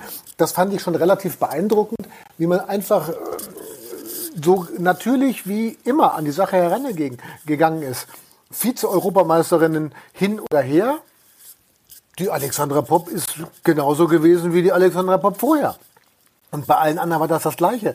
Und da haben auch nicht 150.000 Followerinnen und Follower mehr bei Instagram haben den Charakter verändert, sondern die sprechen genauso mit dir noch, wie sie vorher gesprochen haben. Und das finde ich, das ist was Schönes. Und das müssen sich unbedingt erhalten. Und das ist natürlich äh, gerade in der heutigen Zeit besonders schwer, denn die Einflüsse von außen werden ja immer mehr, immer äh, skurriler teilweise. Und das treibt einen natürlich auch dann irgendwann in eine gewisse, ja, in eine gewisse Ecke, aus der du nicht mehr rauskommst, ja, weil du zu einem Star gehypt wirst, obwohl du es eigentlich noch gar nicht bist. Aber das wissen die, das wissen die Frauen, das wissen die Mädels selbst ganz genau und sie können sich da auch selber sehr gut einschätzen, egal was da mal geschrieben wird oder auch nicht. Und von daher ist das für mich auch das Wichtigste, was ich, ähm, was sich die Frauen unbedingt, egal wie das weitergeht, in den nächsten Jahren unbedingt erhalten sollten. Genau, da werden die nächsten Jahre, glaube ich, sehr, sehr entscheidend. Vielleicht auch die nächsten, die nächsten Jahrzehnte, um es vielleicht noch ein bisschen weiter auszudehnen. Ähm, weil du hast es ja gesagt und, und wir haben es ja auch schon so angedeutet, der, der Fußball der Frauen wird ja immer größer, immer größer, immer größer. Und ich glaube auch, dass diese Entwicklung so weitergehen wird, dass wir in den nächsten Jahren immer größeren Aufstieg auch erleben werden. Und damit gehen einfach auch gewisse Prozesse einher. Und ähm, äh, das, das manches lässt sich nicht verhindern. Also ich glaube, manches äh, wird unnahbarer in Zukunft, ähm, aber trotzdem müssen sie irgendwie diesen Zwiespalt schaffen, weil ähm, das, das, ich glaube, der DFB hat das selbst auch mal als, als USP bezeichnet vom, vom Frauenfußball, ähm, dass da einfach ähm, ja, dass das einfach das ist, was, was den Frauenfußball so einzigartig macht. Und, und genau das muss man sich eben bewahren. Und ich glaube, das wird die große Balance-Herausforderung, beziehungsweise der große Spagat, den man da schaffen muss, der sehr schwer wird, den man aber unbedingt schaffen muss. Der aber zu schaffen ist. Revolution oder Kopie heißt zum Beispiel ein Kapitel in dem Buch Fußball der Zukunft, wo auch das möchte ich nicht unerwähnt lassen. Tabea Kemme, ein Vorwort schreibt, auch das haben wir ja jetzt im vergangenen Jahr oder in den vergangenen anderthalb Jahren gesehen. Plötzlich gibt es im Fernsehen Expertinnen und zwar auch Expertinnen, die A analysieren können, die B authentisch sind und die C nicht eine Phrase nach der anderen raushauen also dieses Revolution oder Kopie, das ist was, was ich in den letzten Wochen auch, auch gemerkt habe. Das ist natürlich ein Thema, was viele beschäftigt. Und ich glaube, das ist auch gut gewählt äh, gewesen von uns, dass wir das äh, quasi ans Ende gesetzt haben und dass wir da geschaut haben, dass wir, dass wir damit so ein bisschen offen auch in die Zukunft äh, schauen.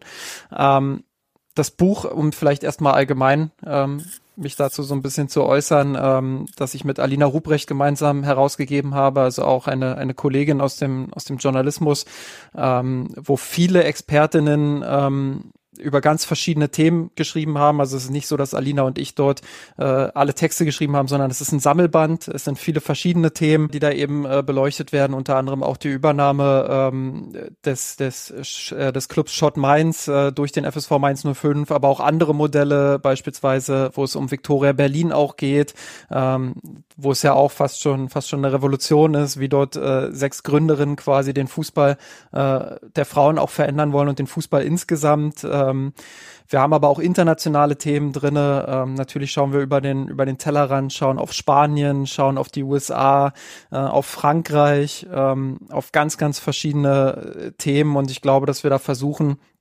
ganzheitlich geht sowieso nicht, aber eben einen möglichst ganzheitlichen Blick auf die Entwicklung äh, des Fußballs ähm, der Frauen auf der ganzen Welt auch ähm, ja, zu schaffen und ähm, da auch wirklich immer auch einen kritischen Blick mit drauf zu haben. Ähm, ist zum Beispiel alles, was in England passiert, jetzt wirklich so Gold, wie es wie es in Deutschland auch gerne immer dargestellt wird? Ähm, da gibt es sicherlich auch das ein oder andere Thema, das wir dort beleuchtet haben durch die äh, Autorin Susanne Wreck. Ähm, die, die in England äh, hervorragende Arbeit auch leistet, ähm, die dort hervorgestellt werden. Ähm, genau, und dann eben auch dieses Thema am Ende. Und ich glaube, das passt ganz gut zu dem, was Bernd äh, und ich auch gerade diskutiert haben, nämlich Revolution oder Kopie. Ähm, das ist ein Thema, was besonders äh, mich sehr beschäftigt hat, auch im letzten Jahr. Ähm, ich finde, dass es halt im Fußball der Frauen aktuell Entwicklungen gibt, die zumindest mal Fragezeichen auf, äh, aufwerfen. Also wo man durchaus hinterfragen muss, ist das wirklich alles so gut, wie es gerade läuft? Weil einerseits gibt es natürlich diesen berechtigten Ruf danach, sich zu professionalisieren, äh, sich weiter zu professionalisieren. Dafür braucht's Geld, dafür braucht's Geldgeber, die natürlich äh, größtenteils auch aus dem Männerfußball kommen, weil dort eben das Geld liegt. Ähm, und natürlich ist es auch folgerichtig, dass äh, Clubs wie der FC Bayern München in Deutschland oder der VfL Wolfsburg oder auch TSG Hoffenheim, die eben auch in der Bundesliga ähm, gut dabei sind, ähm, dass die wenn man auf die Historie des Fußballs äh, blickt, auch, ähm, dass die jetzt investieren, finde ich absolut richtig, dass sie auch teilweise ins Minus gehen. Da gab es ja beispielsweise auch den DFB-Report, ähm, der dargestellt hat, ähm, dass diese Clubs, ähm, die eben eine starke Männerabteilung im Rücken haben, äh, im Schnitt 1,5 Millionen Euro Minus im Jahr machen. Ähm, ich würde das gar nicht so sehr auf die wirtschaftliche Perspektive drücken, sondern eher sagen, ähm, der Fußball der Frauen wurde über Jahrzehnte ähm, unter anderem oder vor allem auch von Männern unterdrückt wurde. Ähm, die Entwicklung wurde verunmöglicht teilweise durch Verbote, durch, ähm, durch andere gesellschaftliche Repressionen und Einschränkungen. Ähm, da finde ich es jetzt nur richtig zu sagen, okay, wir gehen jetzt in Vorkasse und investieren eben ähm, und investieren auch groß. Ähm, das ist gar nicht mein Kritikpunkt, aber ich sorge mich so ein bisschen darum, dass äh, durch die durch die Strukturen, die man da so ein Stück weit auch nachbaut, was ähm, immer größere und aufgeblähte Wettbewerbe angeht, was was die Kapitalisierung des Sports auch angeht, ähm, dass dadurch eben auch Folgen entstehen können, die den Fußball der Frauen irgendwann in eine Ecke drücken, wo man dann sagt, okay, jetzt das, was den Fußball der Frauen einst ausgezeichnet hat, nämlich worüber wir gerade eben gesprochen haben, das ist vielleicht jetzt nicht mehr so da. Und jetzt äh, spricht man vielleicht eher davon, dass es dahin geht, ähm, dass es dann äh, eine Kopie sein könnte von dem, was die Männer über Jahre gemacht haben. Und ich glaube, da muss man vorsichtig sein, da muss man schauen, dass man nicht dieselben Fehler macht wie die Männer, sondern dass man wirklich versucht, smart damit umzugehen. Ähm, und das wird sehr, sehr schwer. Das ist ein Balanceakt, der sich teilweise, oder das ist ein Spagat zwischen zwei Standpunkten, die sich teilweise so krass gegenseitig gegenüberstehen, ähm, dass es in einigen Bereichen vielleicht sogar unmöglich wird. Aber ich glaube, das ist eines, wenn nicht sogar das zentrale Thema für die Zukunft, für, für diesen, für die Entwicklung dieses Sports auch. Sich ähnlich und ähm, äh, ich habe auch schon einige Stimmen gehört, gerade was dieses Thema betrifft, aus den Ligen, aus äh, Trainerkreisen. Gerade der Trainer der Bayern-Frauen hat sich ja da schon mehrfach zu Wort gemeldet, dass es eine Überstrapazierung der Spielerinnen geben wird. Noch ein Wettbewerb, der reingepfercht wird in den Terminkalender. Noch eine äh, weitere Veranstaltung. Dadurch, dass natürlich dann auch, wenn der Hype eben so groß ist, vieles gibt, was sich abseits des Trainingsplatzes äh, abspielt, eine Autogrammstunde, ein Fernsehauftritt, ein, ein Werbedreh für einen Sponsor und so weiter und so fort, dass das alles jetzt äh, neue Dimensionen erreicht, dass die Kader dadurch natürlich auch größer werden müssen, dass du viel mehr Geld in die Hand nehmen musst und ähm, dass die körperlichen Voraussetzungen vielleicht dann doch nicht so gegeben sind wie bei den Männern, äh, bei der einen oder anderen und dass die Verletzungsgefahr dadurch, durch das viele Spielen, durch äh, die wenige Regeneration vor allen Dingen, viel, viel höher wird, als man das momentan absehen kann. Wir sehen es meines Erachtens in Ansätzen mittlerweile, wie viele renommierte Spielerinnen auch bei der Weltmeisterschaft nicht dabei sein können, weil sie verletzt sind. Und äh, wie schnell sich doch die ein oder andere äh, auch jetzt mal eine Muskelverletzung zuzieht, die es vielleicht vorher nicht gegeben hat. Also das spielt alles so ein bisschen damit rein und deshalb absolut richtiger Ansatz, den du ja auch gerade erwähnt hast. Hier aufpassen, nicht die gleichen Fehler machen wie bei den Männern, sondern sich das erhalten, äh, was den Fußball ausgezeichnet hat in den äh, vergangenen Jahren, sondern das, ist eher in Anführungszeichen natürlich ist das eher einfacher, das eher äh, volksnahe und ähm, äh, da jetzt, äh, auch wenn die, wenn die Verlockungen natürlich groß sind, hier jetzt aus diesem ganzen, diesem ganzen, aus dieser ganzen Einheit vielleicht, diesem kleinen, dieser kleinen Blase auszubrechen, diesen Verlockungen zu widerstehen und äh, nur in Teilen eben da äh, weitermachen äh, und den Weg der Männer in Anführungszeichen gehen und nicht den kompletten Weg. Ja, und die Verletzungen sind ja auch äh, ein Riesenthema gerade in den letzten Jahren gewesen. Immer noch nicht groß genug, finde ich, weil äh, teilweise wird das, wird das immer noch äh, zu sehr übergangen. Aber wir erleben es ja, wie viele Topspielerinnen sich in den letzten Monaten und Jahren das Kreuzband gerissen haben. Also allein beim FC Arsenal waren es ja drei oder vier Spielerinnen in einem Team, die sich das Kreuzband gerissen haben. Ähm, das ist ja Wahnsinn. Und äh, auch bei dieser WM werden viele wieder mit einer Kreuzbandverletzung ähm, ausfallen. Und das ist ja kein Zufall. Und, und äh, sicherlich hat das körperliche Gründe, anatomische Gründe. Aber ich glaube, man muss da in der, in der Zukunft auch noch mehr in die Forschung investieren. Noch mehr investieren wirklich in frauenspezifische Forschung, was Belastung angeht, was äh, Prävention angeht. Ich habe zum Beispiel neulich auch einen sehr spannenden, ähm, eine sehr spannende Studie gesehen. Ich glaube, die ECA hat die, hat die herausgegeben. Ähm, die wurde in England sehr, sehr viel zitiert. Ähm, da ging es um die Schuhe tatsächlich. Äh, das ist ja auch ein, ein, Thema, was immer mal wieder da war und da wurde unter, äh, ich weiß gar nicht mehr, wie viele Spielerinnen es waren, es waren auf jeden Fall hunderte Spielerinnen, ähm, Top-Spielerinnen auch, äh, da wurde dann gefragt, ähm, wie zufrieden sie sind mit ihrem Schuhwerk und, und wie äh, problematisch das vielleicht auch hier und da ist. Und ähm, da gab es äh, interessante, interessante Werte, die ich jetzt nicht mehr eins zu eins im Kopf habe, aber ähm, wo das Resultat eben war, dass sehr, sehr viele Spielerinnen einfach Probleme mit ihren Schuhen haben, weil Schuhe natürlich, äh, das ist dann die Schlussfolgerung, ähm, Fußballschuhe hauptsächlich auf Männer zugeschnitten sind, hauptsächlich auf Männer Fußball äh, Füße zu, zugeschnitten sind. Ähm, und ich glaube, das ist ein Puzzleteil und das ist äh, ein Beispiel, das ganz gut zeigt, dass da in der Vergangenheit eben sehr, sehr viel in Richtung Männer geforscht wurde, aber sehr wenig in Richtung Frauen. Und ähm, ich glaube, das ist was, wo man ansetzen muss, neben der Belastung, die natürlich immer, immer größer wird und wo ich glaube ich auch, also wenn wir da realistisch in die Zukunft schauen, das wird immer mehr, das wird auch weiter so gehen. Ich glaube nicht, dass es da irgendwann den Punkt gibt, wo alle sagen, okay, das war jetzt doch falsch, sondern es sind ja die Verbände, auch bei den Frauen an der Macht, die, die eben bei den Männern an der Macht sind. Das sind die FIFA, die UEFA etc. Äh, die werden weiter Interesse daran haben, dass es immer mehr wird, immer mehr Geld auch in die Kassen gespült wird.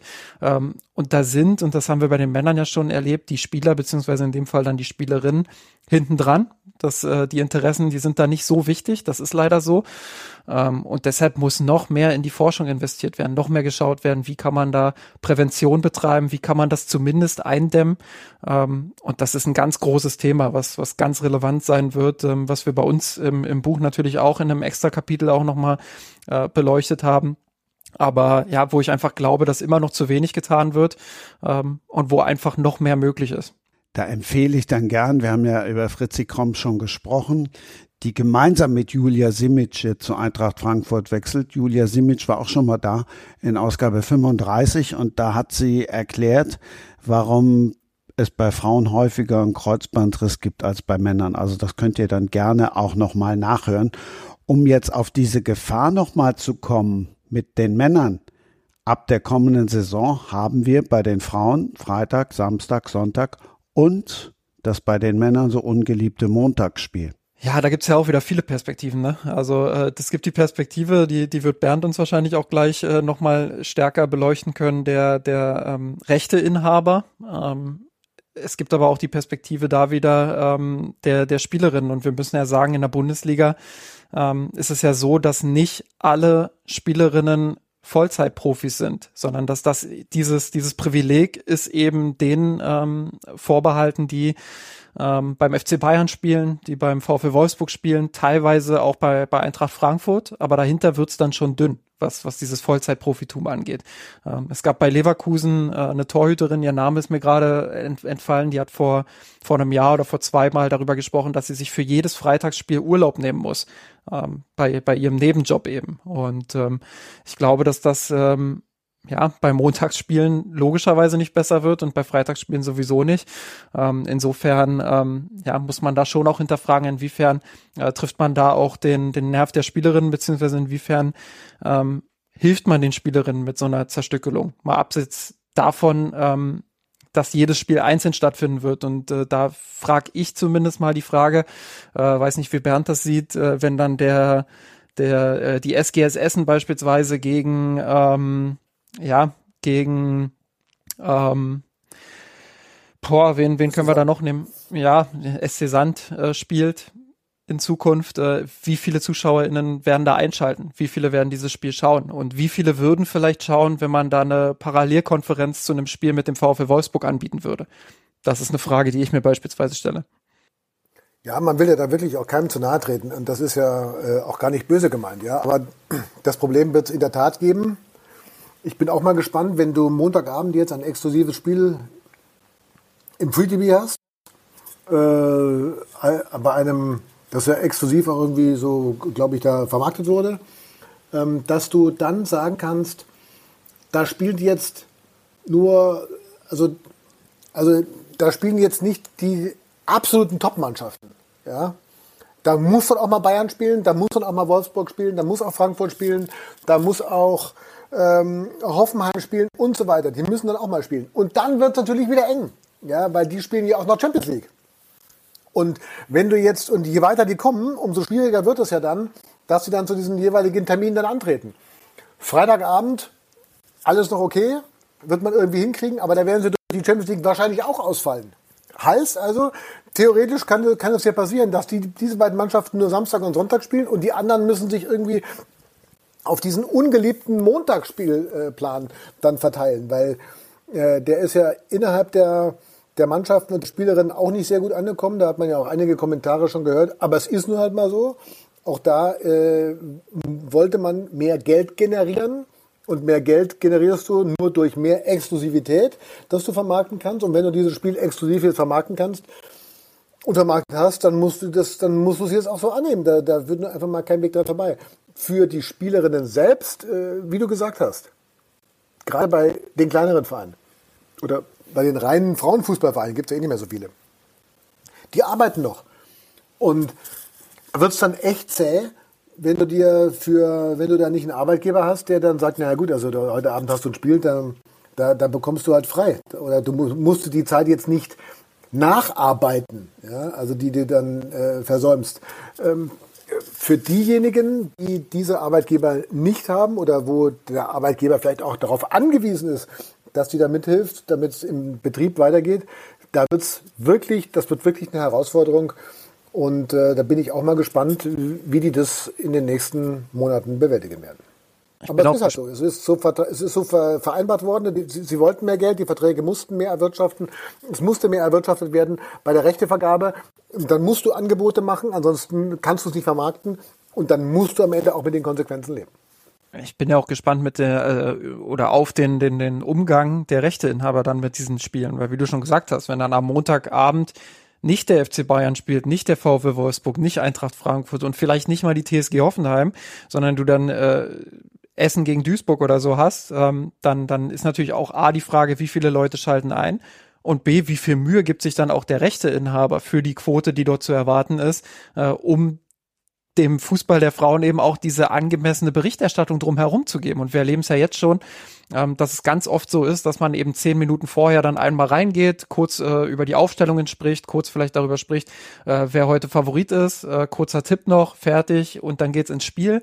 Äh, dann gibt's am Ende vielleicht noch mal fünf bis zehn Minuten, wo drüber gesprochen wird und das war's. Und ich glaube, dass es da schon auch bei vielen Rechteinhabern noch Luft nach oben gibt. Ähm, und ich weiß nicht, ob dieser Spielplan dann unbedingt dabei helfen wird, ähm, dass diese Rechteinhaber sich dann eben auch, ähm, ja, mehr darauf stürzen, beziehungsweise noch tiefer in diese Materie dann auch einsteigen und, und noch mehr ähm, sich darum kümmern, dem eben auch eine, eine angemessene Berichterstattung äh, zu geben und äh, ob sie das auch wollen und ob sie diese Mehrkosten, weil da muss man ja wirklich sagen, die sind ja nun mal, wenn wir über der Zone beispielsweise sprechen, die ja ein Großteil dann auch übertragen werden, äh, die sind ja jetzt nicht die Wohlfahrt des, des Fußballs der Frauen, das muss man ja so klar formulieren, sondern die wollen natürlich auch langfristig ähm, daraus irgendwie Gewinn schöpfen. Und ähm, da werden sie natürlich schauen, ähm, dass sie einsparen, wo sie einsparen können. Und äh, das ist irgendwo auch nachvollziehbar.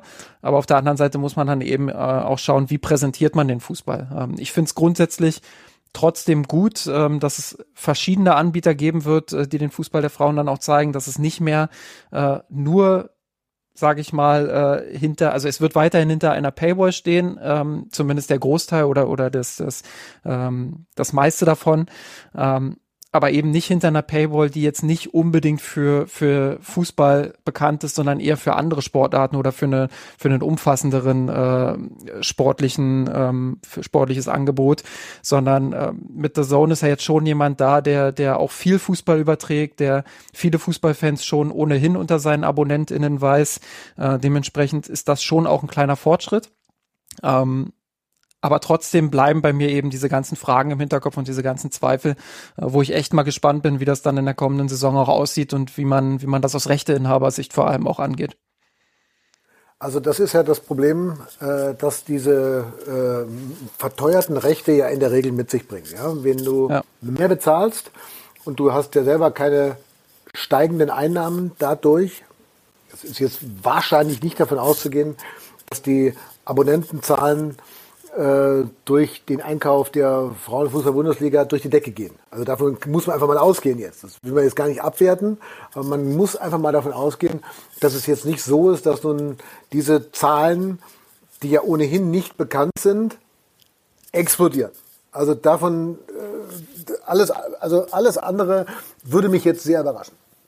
Jetzt musst du dieses Produkt, äh, also du hast dieses Produkt gekauft und dann musst du es ja, wie du schon gesagt hast, in einer gewissen Art und Weise refinanzieren. Das heißt, du musst es sehr, du musst es übertragen, das Spiel, und ganz wenig außenrum. Heißt äh, in, der, in, der, in der Umkehr, ja, alles, was mit Produktionskosten rundherum um dieses Spiel zu tun hat, wird natürlich in aller Regel erstmal ein bisschen runtergefahren. Sehen wir ja bei Sky, zweite Fußball-Bundesliga, siehst du ja fast kein Mensch mehr im Stadion, sondern wird ja alles aus der Box kommentiert. Ist ja bei vielen anderen Dingen auch so. Ist, äh, Vorberichterstattung ist teuer. Du musst jemanden einkaufen, der den Beitrag macht. Du brauchst ein Kamerateam, du brauchst einen Schnitt und so weiter und so fort. Das kostet ja alles Geld. Also kann es natürlich genauso sein oder kommen, wie du befürchtest, dass man schöne Verpackung und dann einen, ein schlichtes Produkt anbietet, um die Kosten, die ja schon durch die Rechte relativ hoch sind, nicht komplett explodieren zu lassen und du hast ja nicht eine gesicherte Refinanzierbarkeit. Das könnte natürlich drohen durch diese Aufsplittung des Spieltages, dass du halt mal, naja, je nachdem, wer da gegen wen spielt, dass du es vielleicht ein bisschen dünner überträgst, als wenn du jetzt Bayern München gegen Wolfsburg meinetwegen am Montagabend hast. Da wird dann schon ein etwas größeres Klavier, könnte ich mir vorstellen, ausgepackt, als ähm, äh, wie gesagt, wenn da zwei andere Vereine spielen, da kommt dann eher möglicherweise dann doch die kleine Kapelle. Ja, da muss man eben auch schauen, dass man, äh, du hast es gesagt, diese unfassbar teuren Rechte-Pakete. Wir erleben es ja beim Fußball der Männer. Ähm, wer ist am Ende oder wer steht ganz am Ende dieser, dieser Weitergabe der Kosten? Immer der Fan, der natürlich dann eben auch Unsummen dafür bezahlen muss, um äh, jetzt schon die komplette Männerbundesliga überhaupt schauen zu können. So, und äh, da muss man dann die Frage stellen, wie macht man auch das in Zukunft anders beim Fußball der Frauen? Einerseits natürlich will man immer mehr Geld generieren, will natürlich auch schauen, äh, über TV-Rechte Geld zu generieren. Das haben wir jetzt bei diesem TV-Vertrag erlebt, das werden wir bei zukünftigen genauso erleben. Ähm, andererseits, wie bleibt dieser Fußball der Frauen eben auch ähm, finanzierbar? Ein ganz simples Beispiel ist ja aktuell noch die, äh, wenn wir auf die Ticketkosten schauen. Also für, für ein Champions League-Ticket beim FC Bayern München zahlst du bei den Frauen aktuell äh, zwischen 10 und 25 Euro, glaube ich. Ähm, so, und jetzt muss man mal schauen, was zahlt man für ein Champions League-Ticket bei den, bei den Männern. Klar, gibt auch Gründe dafür, warum das alles sich so entwickelt hat. Einfach mal jetzt auf diesen Preis geschaut. Ähm, für viele ist es natürlich auch verlockend zu sagen, hey, äh, niedrige Einstiegsschwelle, äh, ich krieg Fußball, guten Fußball, hochklassigen Fußball für vergleichsweise sehr, sehr wenig Geld. Ähm, und ich glaube, das ist auch was, was man sich in Zukunft irgendwo erhalten muss und wo man schauen muss, ähm, klar, einerseits wollen wir mehr Geld generieren, aber andererseits wollen wir eben nicht dahin kommen, dass wir den Fan bis auf den letzten Cent äh, melken. Und ähm, ja, das, das ist eine ganz, ganz große Herausforderung. Auch da wieder natürlich ein Zwiespalt, der mir vollkommen bewusst ist, ähm, der vielleicht auch schwer zu managen sein wird, aber ähm, das ist bei den Rechteinhabern oder bei den, bei den Verkäufen von, von Rechten ist das natürlich äh, ganz genauso der Fall. Bei den Männern kommt natürlich eins hinzu, dass du diese immensen Gehälter hast oder diesen Unsinn, wo du jetzt liest, dass sich ein Verein bedankt, weil ein 33-Jähriger jetzt nicht mehr 15 Millionen verdient, sondern tatsächlich Einbußen hingenommen hat und jetzt mit sieben Millionen im Jahr zufrieden ist. Das hast du ja bei den Frauen nicht. Und ich hoffe, dass, also unabhängig davon, dass wir denen jetzt alle mehr Geld wünschen, aber das, das wirst du ja hoffentlich nie haben. Ich glaube, die Gefahr besteht nicht. Ne? Ich, und ich könnte mir auch vorstellen, dass jede Frau, äh, die äh, mal 15 Millionen verdient hat, auch mit 7,5 Millionen vielleicht noch ordentlich zurechtkommt. Also da würde ich mir ehrlich gesagt keine Sorgen machen. Würden wir auch hinkriegen, ne? Also würden wir drei würden das ja auch hinkriegen. Wenn wir statt 15 Millionen im Jahr nur noch 7,5 Millionen hätten, wir würden alle drei, glaube ich, immer noch satt werden. Ich würde es auch mit anderthalb Millionen hinkriegen. ja, du bist auch äh, bescheiden. extrem bescheiden. Ja. Bodenständig. Nee, aber Lena Oberdorf hat das ja neulich ganz gut auf den Punkt gebracht. Äh, ich habe jetzt nicht das genaue Zitat äh, mehr im Kopf, aber sie hat äh, der hat ja in die Richtung sich auch geäußert und hat gesagt, dass die Männer eben abstrus viel verdienen und dass das absurde Zahlen sind und es geht ja auch überhaupt nicht darum, wenn man jetzt immer über Equal Pay etc. spricht, ähm, was ja eh ein leidiges Thema ist, da geht es ja gar nicht darum zu sagen, wir wollen auch Millionengehälter, sondern den Frauen geht es natürlich darum, hab's vorhin gesagt, Bundesliga nicht komplett durchprofessionalisiert. Ähm, es geht darum, davon leben zu können. Es geht darum, sich auf den Sport fokussieren zu können äh, und ich glaube, das haben sie verdient und ich glaube, das hat man in den letzten Jahren auch gesehen gesehen, dass sie das verdient haben, dass sie Leute mitreisen können, dass sie auch genug Leute mitreisen können ähm, und äh, dass sie begeistern können, dass sie unterhalten können und ähm, dass das Produkt einfach man spricht ja nun mal leider immer vom Produkt, äh, auch wenn sich das ein bisschen seltsam anhört in Bezug auf den Sport. Ähm, dass das einfach auch vermarktbar geworden ist in den letzten, in den letzten Monaten und Jahren. Ähm, und da geht's einfach darum, dass sie, dass sie professionell davon leben können, professionell sich auf ihren Sport konzentrieren können. Ähm, und es geht nicht darum, äh, Millionengehälter zu erreichen. Und das wird realistischerweise auch, äh, zumindest in den nächsten 10, 20 Jahren, ist das nicht absehbar. Man kann natürlich nie sagen, äh, in welche Richtung sich das alles entwickeln wird, mal irgendwann in Zukunft. Aber aktuell ist es ja nicht absehbar, dass man da auch nur annähernd in diese Richtung kommt, weil äh, wo soll das Geld aktuell auch herkommen? Ich hoffe, dass das die Männer auch mal einsehen. Gleich reden wir darüber, warum Frauen den besseren Fußball spielen. Warum Frauen den besseren Fußball spielen? Nia Künzer und Bernd Schmelzer. Wer hätte das gedacht? Wir haben dann doch gleich noch ein Buch im Podcast. Bernd. Ja, auch ein schönes Buch, muss ich sagen, sehr gelungen. Und bin auch ähm, schon ganz viel darauf angesprochen worden, äh, was, warum denn das eigentlich so ist. Und ich sage immer die gleiche Antwort.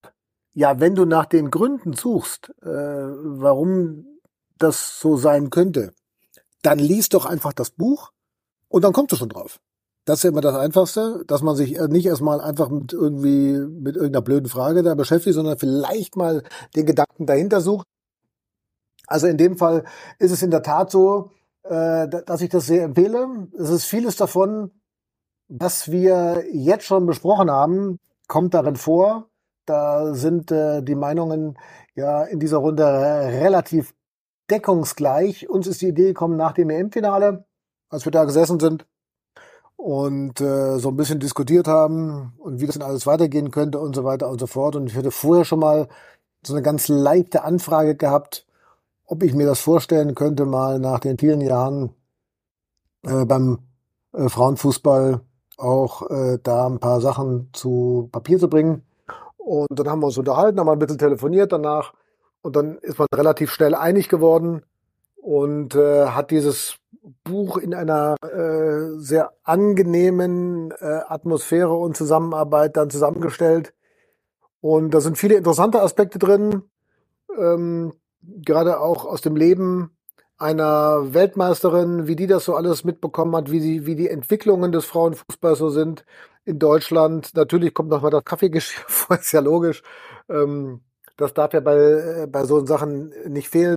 Auch so ein paar Personen sind drin, die uns begleitet haben. Äh, ob das Silvia Neid ist, Tina Teune, die mir heute noch SMS schreibt. Ich bitte darum, dass sie das auch weiterhin tut. Egal, ob die Reportagen nun gelungen sind oder nicht, aber bitte äh, weiter SMS schreiben. Das ist einfach ganz nett, ja, von, von Tina Teune. Man hat einfach ein sehr gutes Verhältnis gehabt, immer miteinander, genau wie mit Silvia Neid. Es gibt viele nette Anekdoten dazu äh, interessante äh, Einblicke auch aus der äh, Welt, aus der Kabine heraus von dir, wie ich finde. Ähm, und natürlich auch ein ganzer Batzen äh, Zukunftsperspektive, ja, worüber wir auch schon gesprochen haben. Wie sich der äh, Fußball da entwickeln kann, welche Perspektiven da sind. Die Rolle von Sigi Dietrich, die er übernommen hat, den wir ja auf gar keinen Fall vergessen dürfen in dieser ganzen äh, Diskussion in den vergangenen Jahren, Jahrzehnten ja eigentlich, der ein langer, langer Begleiter von uns ist. Äh, ich erinnere mich an mein allererstes äh, DFB-Pokalfinale. Äh, Frankfurt, der erste FFC Frankfurt war damals mit dabei.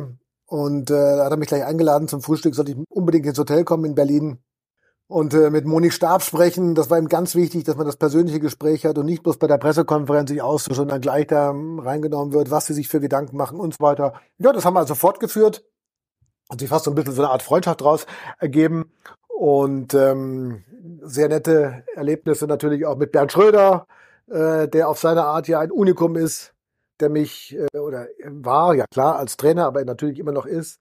Äh, ich erinnere mich auf dem Sportplatz in Aschheim, als mal Potsdam äh, zu den Bayern kam, äh, mir den ganzen Platz hinterher schrie, Mensch, was machst denn du hier? Du gehörst doch zum Skifahren. Ja, was hast du hier, hast du dich hier verlaufen? Also, das ist wirklich nett. Äh, so eine Mischung aus, ähm, ja, ich würde mal sagen, aus eigener Erfahrung, aus, äh, äh aus der Erfahrung natürlich, aus der reichhaltigen großen Erfahrung von der NIA, und ganz vielen Hintergründen ähm, ist das ein paar schöne Fotos gehören natürlich auch immer noch dazu, ist klar. Ist das für mich ein sehr unterhaltsames, sehr äh, attraktives äh, Werk geworden und wir sind eigentlich alle, die es da beschäftigt waren, ganz zufrieden damit. Also man ist ja dann immer so in der Mischung, ist es nur euphorisch oder ist es nur gar nichts? Ähm, ich bin da, äh, ich tendiere eher zum, zum oberen Teil aber würde jetzt auch nicht sagen, das ist der Weisheit letzter Schluss, aber das muss auch nicht sein, das ist kein Buch dieser Welt und äh, es ist eine, eine abwechslungsreiche, eine, eine nette Mischung, finde ich, die Appetit machen soll auf dem Frauenfußball. Da wir jetzt äh, zwei Bücher zum, zum, zum, nicht zum selben Thema, aber zum selben Themenkomplex äh, haben, äh, würde ich ganz gerne mal ähm, aus dem Zeitspielmagazin, die haben eine Rezension über beide Bücher geschrieben, beide sehr positiv äh, betrachtet dort. Ähm, Würde ich gerne mal einen Satz zitieren, den ich ganz, ganz schön fand und der, glaube ich, das, äh, den, den, der das ganz gut beschreibt, ähm, dieses Verhältnis zwischen diesen beiden Büchern. Beide Bücher ergänzen sich eher, als dass sie miteinander konkurrieren. Und ähm, das fand ich eigentlich einen ganz, ganz schönen Satz, ähm, den ich in keiner anderen Rezension so bisher gelesen hatte, äh, der mich aber gefreut hat, weil ich glaube, dass beide Bücher ähm, ja, einen individuellen Blick logischerweise darauf haben, äh, auf das ganze Geschehen, einen anderen Ansatz auch verfolgen, ähm, aber dass beide eben sehr, sehr unterhaltsam gestaltet sind. Ähm, und ähm, ja, also falls jemand jetzt äh, gerade zuhört und äh, sich die Frage stellt, ja, welches der beiden Bücher soll ich mir denn jetzt holen, äh, dann ist meine Antwort ganz klar beide. Ich wusste zum Beispiel, also oder wir wussten zum Beispiel gar nichts davon, äh, dass es, äh, dass es euer Buch äh, da zu dem zum zum zum gleichen Thema auch noch geben sollte. Das haben wir äh, erst sehr spät erfahren. Ja, ging und, uns auch so. Ähm, ja, aber ich habe auch gesagt, also warum nicht? Also und aber das ist jetzt eine ganz lustige Geschichte eigentlich, weil da muss man ja auch mal so ehrlich sagen, ich glaube, man hätte sich vor drei, vier Jahren nicht vorstellen können, dass es einmal zwei Bücher über Frauenfußball gibt hintereinander, äh, die unmittelbar hintereinander auf den Markt kommen. Da war es eher so ein, so ein halbes Jahrzehnt immer dazwischen, zwischen dem ersten und dem nächsten Werk. Nein, jetzt kommen ja noch welche. Und das wird weitergehen, immer weiter. Und ähm, äh, habe die Rezension noch gar nicht gelesen. Vielleicht schickst du mir mal, das, da würde ich mich sehr darüber freuen. Na klar. Aber ich glaube auch, dass das, ähm, äh, ich habe ich hab ja nun auch beide gelesen, logischerweise, dass sie sich auch super ergänzen. Und äh, ich finde, das muss dann auch nicht immer so als Konkurrenz gewertet werden. Und die haben das gemacht und wie habt ihr gemacht und wie machen wir es und was, was haben wir da geschrieben und so weiter. Ich habe gesagt, du, das, das ist so geschrieben, wir machen es so und ähm, äh, im Endeffekt ohne voneinander zu wissen, haben ja beide irgendwie den richtigen Geschmack getroffen. Ja, das sehe ich auch so und äh, grundsätzlich ja, das ist ja auch gut, das ist ja eine gute Entwicklung, dass sich dem Thema auch auf dem Buchmarkt äh, zunehmend eben jetzt ähm, gewidmet wird. Äh, wie du schon gesagt hast, vor drei, vier, fünf Jahren war das, war das unvorstellbar irgendwie. Äh, man fragt sich schon, warum ist das eigentlich so, aber durch diese EM in, in England hat sich in Europa und vor allem hier in Deutschland natürlich auch nochmal einiges bewegt. Ähm, wir hatten ja erst die Idee, dass das zur Europameisterschaft zu machen. Da wurde uns die, die Zeit aber relativ knapp dann und dann haben wir uns halt entschieden zu sagen, okay, äh, machen wir jetzt doch nicht, weil, weil die Zeit ist eben zu knapp. Es waren bloß noch ein paar Monate. Äh, wir wollen ja auch Qualität ins Buch bekommen ähm, und haben uns dann entschieden, das zwischen der EM und WM zu machen. Ich glaube tatsächlich jetzt gerade, ähm, wo diese beiden Bücher auch erschienen sind, merkt man auch, ähm, einfach am, am Feedback und, und an dem, was rundherum passiert, äh, dass das genau der richtige Zeitpunkt auch ist zwischen Europameisterschaft und Weltmeisterschaft eben nach diesem, diesem Hype, der nach der EM entstanden ist, ähm, da auf den Buchmarkt zu gehen, glaube ich, war, war eine gute Entscheidung. Ähm, und grundsätzlich hoffe ich natürlich auch, dass das in den nächsten Jahren so weitergeht und, und dass da viele sich äh, oder viele drauf folgen und dass es immer mehr Lektüre auch gibt, weil das ist ja auch ein Thema, ähm, und das finde ich, das wird auch in, in eurem Buch, äh, kommt, das, kommt das ganz gut rüber, diese Hintergrundgeschichten einfach. Ähm, was für Geschichten schreibt dieser Fußball eigentlich und ähm, inwiefern unterscheiden sich diese Geschichten dann auch zu dem, was man aus dem Männerfußball kennt? Ähm, das wird ja immer noch viel zu wenig auserzählt, finde ich. Also klar, es gibt hier und da die ein oder andere Geschichte von der ein oder anderen Spielerin, die mittlerweile fast alle kennen. Aber ich finde, dass viele Geschichten noch gar nicht angerissen wurden, noch gar nicht richtig erzählt wurden und dass es da viel, viel Neues äh, zu entdecken und zu erleben gibt und viel, viel ähm, Unterhaltsames auch ähm, äh, zu entdecken gibt und ähm, statt immer wieder die dieselbe Geschichte aus dem Männerfußball hervorzukramen, alle alle Jahre wieder, ähm, sollte man sich vielleicht auch ein Stück mehr, ein Stück weit mehr damit befassen und und schauen, dass man da eben diese neuen Geschichten auch erzählt. Siehst du ja im Endeffekt bei jeder Pressekonferenz, äh, wie Frauen erzählen, wo du dir denkst, boah, das würde doch jetzt, äh, das würdest du doch auf anderen äh, Veranstaltungen so nie hören, wie, wie unverblümt, wie frei. Ich erinnere mich da an diese, diese ominöse PK bei der, im, äh, im Umfeld der Europameisterschaft, das kann ich mir, was war, muss vor dem Finale gewesen sein, ähm, als äh, Alexandra Popp da mit dem Schnurrbart auf ja. äh, erschienen ist und ähm, äh, Kathi Hendrich dann erzählt hat nebenbei noch, äh, wie nervös sie ist, wann sie das Telefon ausmacht, mit wem sie abends im Bett telefoniert und so weiter und so fort. Du, du sitzt daneben und denkst ja, das ist doch jetzt nicht wahr, was du hier gerade miterlebst. Ja, das, das gibt es doch nicht. Auf die Idee würde doch nie einer kommen.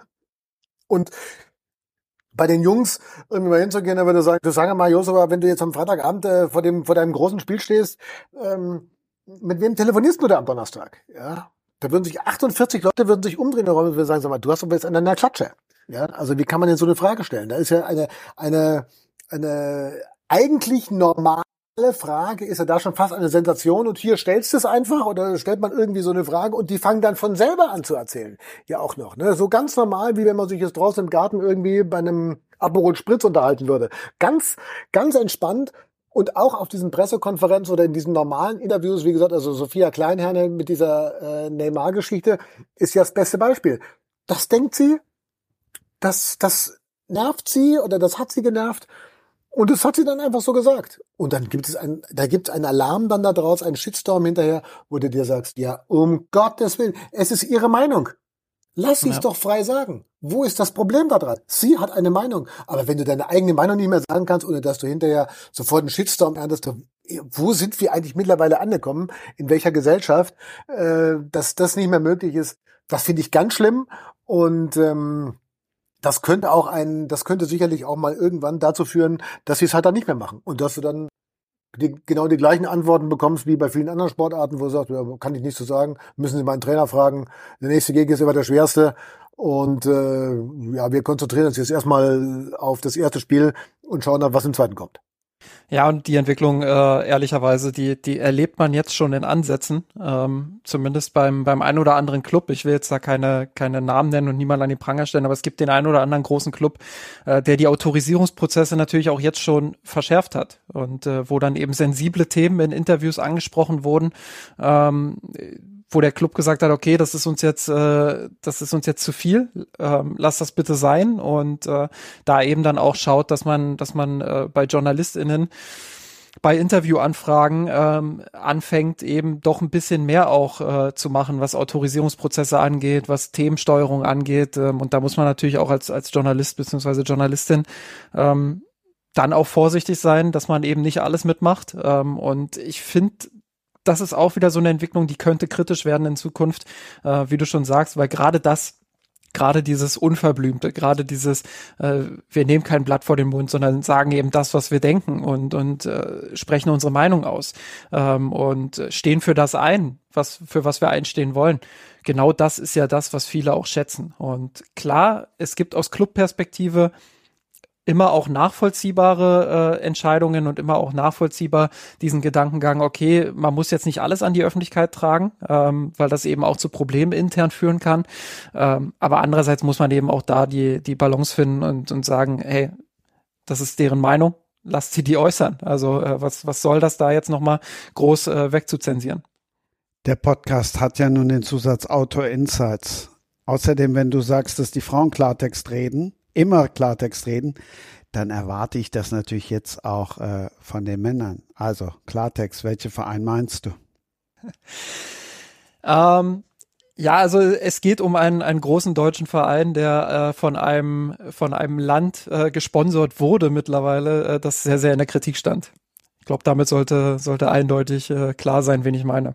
Also es geht nicht um den Verein aus Niedersachsen und es geht auch nicht um den Verein aus Baden-Württemberg. Wer hätte das gedacht? Bernd, du wärst auch nicht drauf gekommen. Hm? Bernd. Also ich, ich, ja, ja, ich, äh, ich muss mal ganz kurz äh, in mich gehen. Äh, ich rätsel immer noch. Ich komme nicht drauf. ah, ja, ja. Aber das ist doch eine Überleitung. Ja, was macht er denn da? ja, da, das ist die Überleitung des Jahres, würde ich mal sagen. Ja. Es gibt das Tor des Jahres, es gibt das Unwort des Jahres, es gibt die Überleitung des Jahres, die haben wir jetzt äh, gleich damit gefunden. Also großartig, Christian, mal lieber, du hast wirklich, hast es alles reingehauen. Ähm, ich kann nur sagen, ja, was macht er denn da? Ist eine Erfolgsgeschichte, die ich so nicht erwartet hatte. Das ist aus einer Laune heraus entstanden. Mein äh, Buch über den alpinen Skisport. Viele sagen, es ist eine Ode, es ist ein Poesiealbum. das finde ich fast ein bisschen übertrieben, aber egal. Äh, das ist aus einem lockeren Gespräch entstanden nach einem Skirennen in Val d'Isère. Und äh, da bin ich angesprochen worden. Und äh, wollen Sie nicht mal, wollen Sie nicht mal ein Buch schreiben? Wir haben das gerade jetzt wieder gehört im Fernsehen und Sie sind so viele Jahre dabei und hundertmal da gewesen, dort gewesen. Sie kennen alle Skipisten, alle Orte dieser Welt. Das wäre ein spannendes Buch. Und dann hat man sich mal ein paar Gedanken drüber gemacht, hat ein Konzept erstellt, hat das dann versucht an den Mann zu bringen oder auch an die Frau, in einen Verlag auf jeden Fall. Und es hat sich tatsächlich ein Verlag gefunden, äh, der mein Buch als mittel, sehr mittel, untermittelmäßig bekannten Menschen eigentlich äh, dann veröffentlichen wollte. Und zwar, weil er meine Skireportagen kannte, der Verleger aus Schladming mit dem Österreicher Rainer Schönfelder. Also das war der Grund und das fand ich, toll und habe dann gesagt, gut, dann machen wir das und äh, habe also in, äh, zum Ende, Mitte, Ende der Corona-Zeit dann angefangen, mich an dieses Buch zu setzen, ein paar Erinnerungen zusammenzustellen, äh, mit vielen, vielen Menschen zu telefonieren, das alles äh, aufzuschreiben und dann zusammen mit dem Verlag dieses Buch zu entwickeln, was dann also zum Saisonbeginn, das ist immer so Ende Oktober, auf den Markt kommen musste, weil es sonst einfach vielleicht ein bisschen zu spät ist. Und das haben wir dann auch tatsächlich geschafft. Also im Oktober, wenn wir ganz kurz überlegen, 22, ja, genau war es. Da kam es dann auf den Markt. Und das erfreut sich innerhalb und außerhalb des Skizirkus, des alpinen Skizirkus wirklich größter Beliebtheit. Und was jetzt dazu kommt, dann hat mich mal jemand auf die Idee gebracht, Mensch, mach doch mal eine Lesung. Und das kann ich eigentlich wirklich jedem nur empfehlen. Vielleicht auch für euch äh, äh, eine Idee, äh, sowas mal zu machen. Weil ich dann angerufen worden bin, hast du nicht mal, hast du nicht mal Lust, eine Lesung zu machen mit deinem Skibuch. Das war dann in einer Wintersportregion. Und äh, da habe ich gesagt, ja Mensch, wenn die schon selber auf die Idee kommen, mich da anzurufen oder mich anzuschreiben, dann versuche ich doch mal äh, irgendwie über Kontakte da noch an andere Leute heranzutreten. Und so hat sich eine Lesereihe ergeben über, ich glaube, 16 oder 17 Stationen im vergangenen Winter, die mich vom Bayerischen Wald, dem Monika Bergmann, die Bürgermeisterin der Gemeinde Bleibach ist, als ehemalige Skirennfahrerin, die mich eingeladen hat in ein Konzerthaus, in dem ich vor Hannes Ringelstetter dann auftreten durfte. Ich war vor, ich war vor ihm da ähm, über Sonthofen, über Fischen, über Oberstdorf, über meine Heimatgemeinde Balderschwang mit ganz vielen Bekannten, äh, bis letztlich hin ins Erzgebirge äh, gebracht hat und geführt hat. Da haben, hat man dann so ein bis zwei Stunden aus dem Buch vorgelesen, dann mit den Leuten gesprochen, hinterher ein schönes Bier getrunken, einen gemütlichen Abend gehabt, am Kamin gesessen. Es kamen ehemalige Skifahrer, Trainer, Weltmeister, sind da gekommen, um zu hören, was ich aus diesem Buch vorlese. Ich war teilweise zu Tränen gerührt. Ein riesen Spaß gemacht, auch wenn es immer ein bisschen aufwendig ist und man ja also dann doch äh, mal den einen oder anderen Kilometer mehr fahren muss. Aber es hat einen riesen Spaß gemacht. Ich kann es nur jedem empfehlen, äh, sowas mal zu machen. Und für den nächsten Winter habe ich schon wieder geplant. es gibt schon die ersten Folgetermine. Freue mich schon mächtig drauf, äh, äh, mit dem Skibuch wieder auf die zweite Winterreise zu gehen. So ein bisschen. Ähm, das ist einfach, weil Menschen kommen um etwas zu hören, um einfach mal einen netten, entspannten, ruhigen Abend zu haben und einfach mal nicht zu motzen, nicht zu meckern, nicht zu klagen, sondern einfach mal ein bisschen gute Laune haben und ähm, sich austauschen, plauschen. Und das hat mir einen riesen, riesen großen Spaß gemacht. Gibt's hier bei mir jede Woche freitags. das ist Wahnsinn. Ja. Aber das ist, also, aber muss ich, muss ich echt sagen, das kann ich jedem nur empfehlen, einfach mal, äh, ist nicht manchmal nicht ganz einfach, sich das zu organisieren, dann muss ich alles selber machen und so weiter. Aber ähm, das ist schon, also das war eine, eine tolle Erfahrung. Justin, wann gehst du auf Lesereise mit Alina? Lesereise gibt's äh, nicht, beziehungsweise ist nicht geplant. Äh, was wir bereits gemacht haben, ist eine Lesung in Göttingen, ähm, dort mit der Profispielerin damals noch vom VfL Wolfsburg, äh, Pauline Bremer, die ja jetzt nach England gewechselt ist, die, die ja aus der Gegend dort kommt. Ähm, dementsprechend voll war die Hütte dann natürlich auch und das war sehr, sehr schön auch zu sehen, ähm, wie vor allem auch junge Menschen dort äh, ja zu Pauline Bremer aufgeblickt haben. Ähm, war auch eine sehr schöne Veranstaltung, gut organisiert dort im, im Literaturhaus in Göttingen, schöne Stadt, ähm, wirklich auch ähm, schön dort in diesem, in diesem Literaturhaus, wie gesagt. Ähm, die Lesung hat sehr viel Spaß gemacht. Wir haben halt äh, aus, aus je, also Alina hat aus einem Kapitel gelesen, ich habe aus einem Kapitel gelesen und sonst haben wir halt auch viel, so wie wir es heute gemacht haben, viel über die Zukunft äh, des Fußballs der Frauen auch diskutiert. Ähm, auch mit, mit den äh, ZuschauerInnen gemeinsam, die dann danach auch noch äh, mit vorne ans, an, ans, äh, ja, wie sagt man, ans, ans Podium kamen. Ähm, war ein sehr, sehr gelungener Abend und ansonsten ähm, ich glaube am 9. August war es. Dort werden wir im Fußballmuseum im, äh, in, in Dortmund, ähm, werden wir dort auch eine kleine Leseveranstaltung äh, halten. Äh, auch da werden wir wieder aus dem Buch lesen, ähm, aber eben auch größtenteils äh, diskutieren. Und ähm, ja, da freue ich mich auch schon besonders drauf. Ich war tatsächlich noch nie da ähm, im Deutschen Fußballmuseum, freue mich also sehr drauf. Ähm, 19 Uhr ist das am 9. August. Ähm, gemeinsam wieder mit Alina. Äh, Mara Pfeiffer das, äh, ist, ist die Moderatorin äh, und auch Katrin Längert wird da sein. Ähm, also ich denke mal, auch das wird wieder eine sehr, sehr interessante Runde. Da gibt's super Bier, das darfst du auf gar keinen Fall ähm, ver verpassen da in Dortmund, auch gleich gegenüber vom äh, Fußballmuseum. Ganz viele coole Kneipen äh, reingehen, davor oder danach, wahrscheinlich eher besser danach. Und äh, Dortmunder Bier ist weltberühmt, ja. Also da kriegst du in meiner Heimatstadt jede Menge davon. Und wenn du mit dem Zug ankommst und eine Stunde zu spät bist, du musst einfach nur nach gegenüber. Da ist direkt das Fußballmuseum. Warst du schon mal drin, Bernd? Ja, ich war schon mal drin. Äh, war ich drin mit der Nationalmannschaft. Die haben da ein paar Mal Pressekonferenzen abgehalten, als sie in Dortmund waren. Muss ich auch sagen, sehr, sehr bemerkenswert, sehr schön, sehr emotional teilweise. Ähm, tolle Erinnerungen. Also ist ein Ausflug wert mit oder ohne Lesung wir schlagen den Bogen tatsächlich, weil die Eröffnung des Fußballmuseums, die wurde damals noch auf DFB TV übertragen, so wie ja eine Zeit lang auch der Frauenfußball. Also mittlerweile wird das alles dann doch ein bisschen größer angesehen. Bernd, es war schön, dass du dabei warst. Eins muss ich noch loswerden. Ich habe das dann mit dem Buch auf Facebook gesehen und habe gedacht, wieso meldet der sich eigentlich nicht? Der muss doch wissen, dass ich einen Bücherpodcast habe wusstest du nicht, jetzt weißt du's. Es tut mir leid. Das ist einer der größten Fehler, sozusagen, also nach der Überleitung des Jahres, der Fehler des Jahres gewesen. Den können wir da auch gleich noch einbauen hier. Äh, es tut mir wahnsinnig leid, aber jetzt weiß ich es natürlich und jetzt versuche ich alle Bücher, Podcast-Folgen nochmal nachzuhören. Oh, da hast du ein bisschen was zu tun, aber du bist, du sitzt ja in Australien auch ein bisschen, auch ein bisschen ja. jetzt noch in, im Flugzeug bist du ja auch noch ein bisschen unterwegs.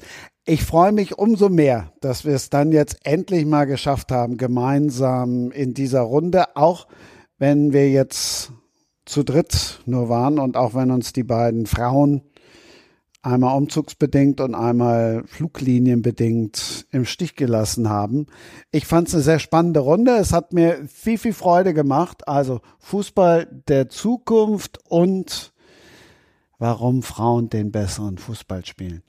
Danke euch, viel Spaß in Australien. Dankeschön. Justin, ähm, stehst du immer auf, egal zu welchem Spiel? Äh, ich versuch's, ich versuch's. Ähm, ich glaube, es wird auch darauf hinauslaufen, äh, da ich ja parallel auch noch äh, in anderen Bereichen arbeiten muss, ähm, wird es darauf hinauslaufen, dass ich mir das ein oder andere Spiel dann auch im Real Life anschauen muss. Ähm, aber ich versuche so viel wie möglich auch von dieser WM wieder zu sehen. Bei der Europameisterschaft ist es mir tatsächlich gelungen, letztes Jahr jedes Spiel zu schauen, aber da waren die Zeiten natürlich auch ein bisschen freundlicher. Ähm, die wichtigsten Spiele schaue ich auf jeden Fall und den Großteil. Ähm, ab der K.O.-Phase dann hoffentlich jedes Spiel. Ähm, mal sehen, wie viel ich von der Gruppenphase schaffe. Also, deshalb war es diesmal ein ziemlich aktueller Podcast, aber wir haben ja auch gehört, die beiden Bücher bleiben, egal wie diese WM jetzt auch laufen wird. Euch beiden, Dankeschön. Danke dir, mein Lieber, hat großen Spaß gemacht. Danke, Justin, äh, war eine sehr äh, informative, denke ich, äh, abwechslungsreiche Runde, die wir da hatten hier. Lisa immer noch am Gepäckband und ähm, das tut uns natürlich wahnsinnig leid. Ich fühle mit ihr und ich hoffe, wenn sie, wenn ich sie dann bald sehe, dass sie nicht in den gleichen Klamotten noch rumlaufen muss, in denen die abgeflogen ist vor mehreren Tagen dann, also dass wir bis dahin da sind. Nein, vielen Dank für die Einladung und ähm, hoffe, es hat euch genauso viel Spaß gemacht wie mir. Dem schließe ich mich doch glatt an. Äh, hat mir auch sehr viel Spaß gemacht, glaube äh, die die Themen ähm, waren sehr, sehr spannend und, und hat Spaß gemacht, darüber zu diskutieren und auch ähm, eure Perspektiven dazu zu hören. Ähm, Bernd, dir viel Spaß bei der, bei der Weltmeisterschaft. Äh, hoffentlich wird's ähnlich spektakulär wie bei der Europameisterschaft, aber da habe ich eigentlich keinen Zweifel dran. Danke ich dir. Finale wird es dieses Mal geben, aber nicht in der ARD. Das läuft im ZDF. Von daher äh, hoffen wir auf einen ähnlichen Verlauf, egal wer es dann am Ende überträgt. Danke euch. Also, wir hören und sehen uns. Und tschüss. Das war Sprenger spricht. Autor Insights.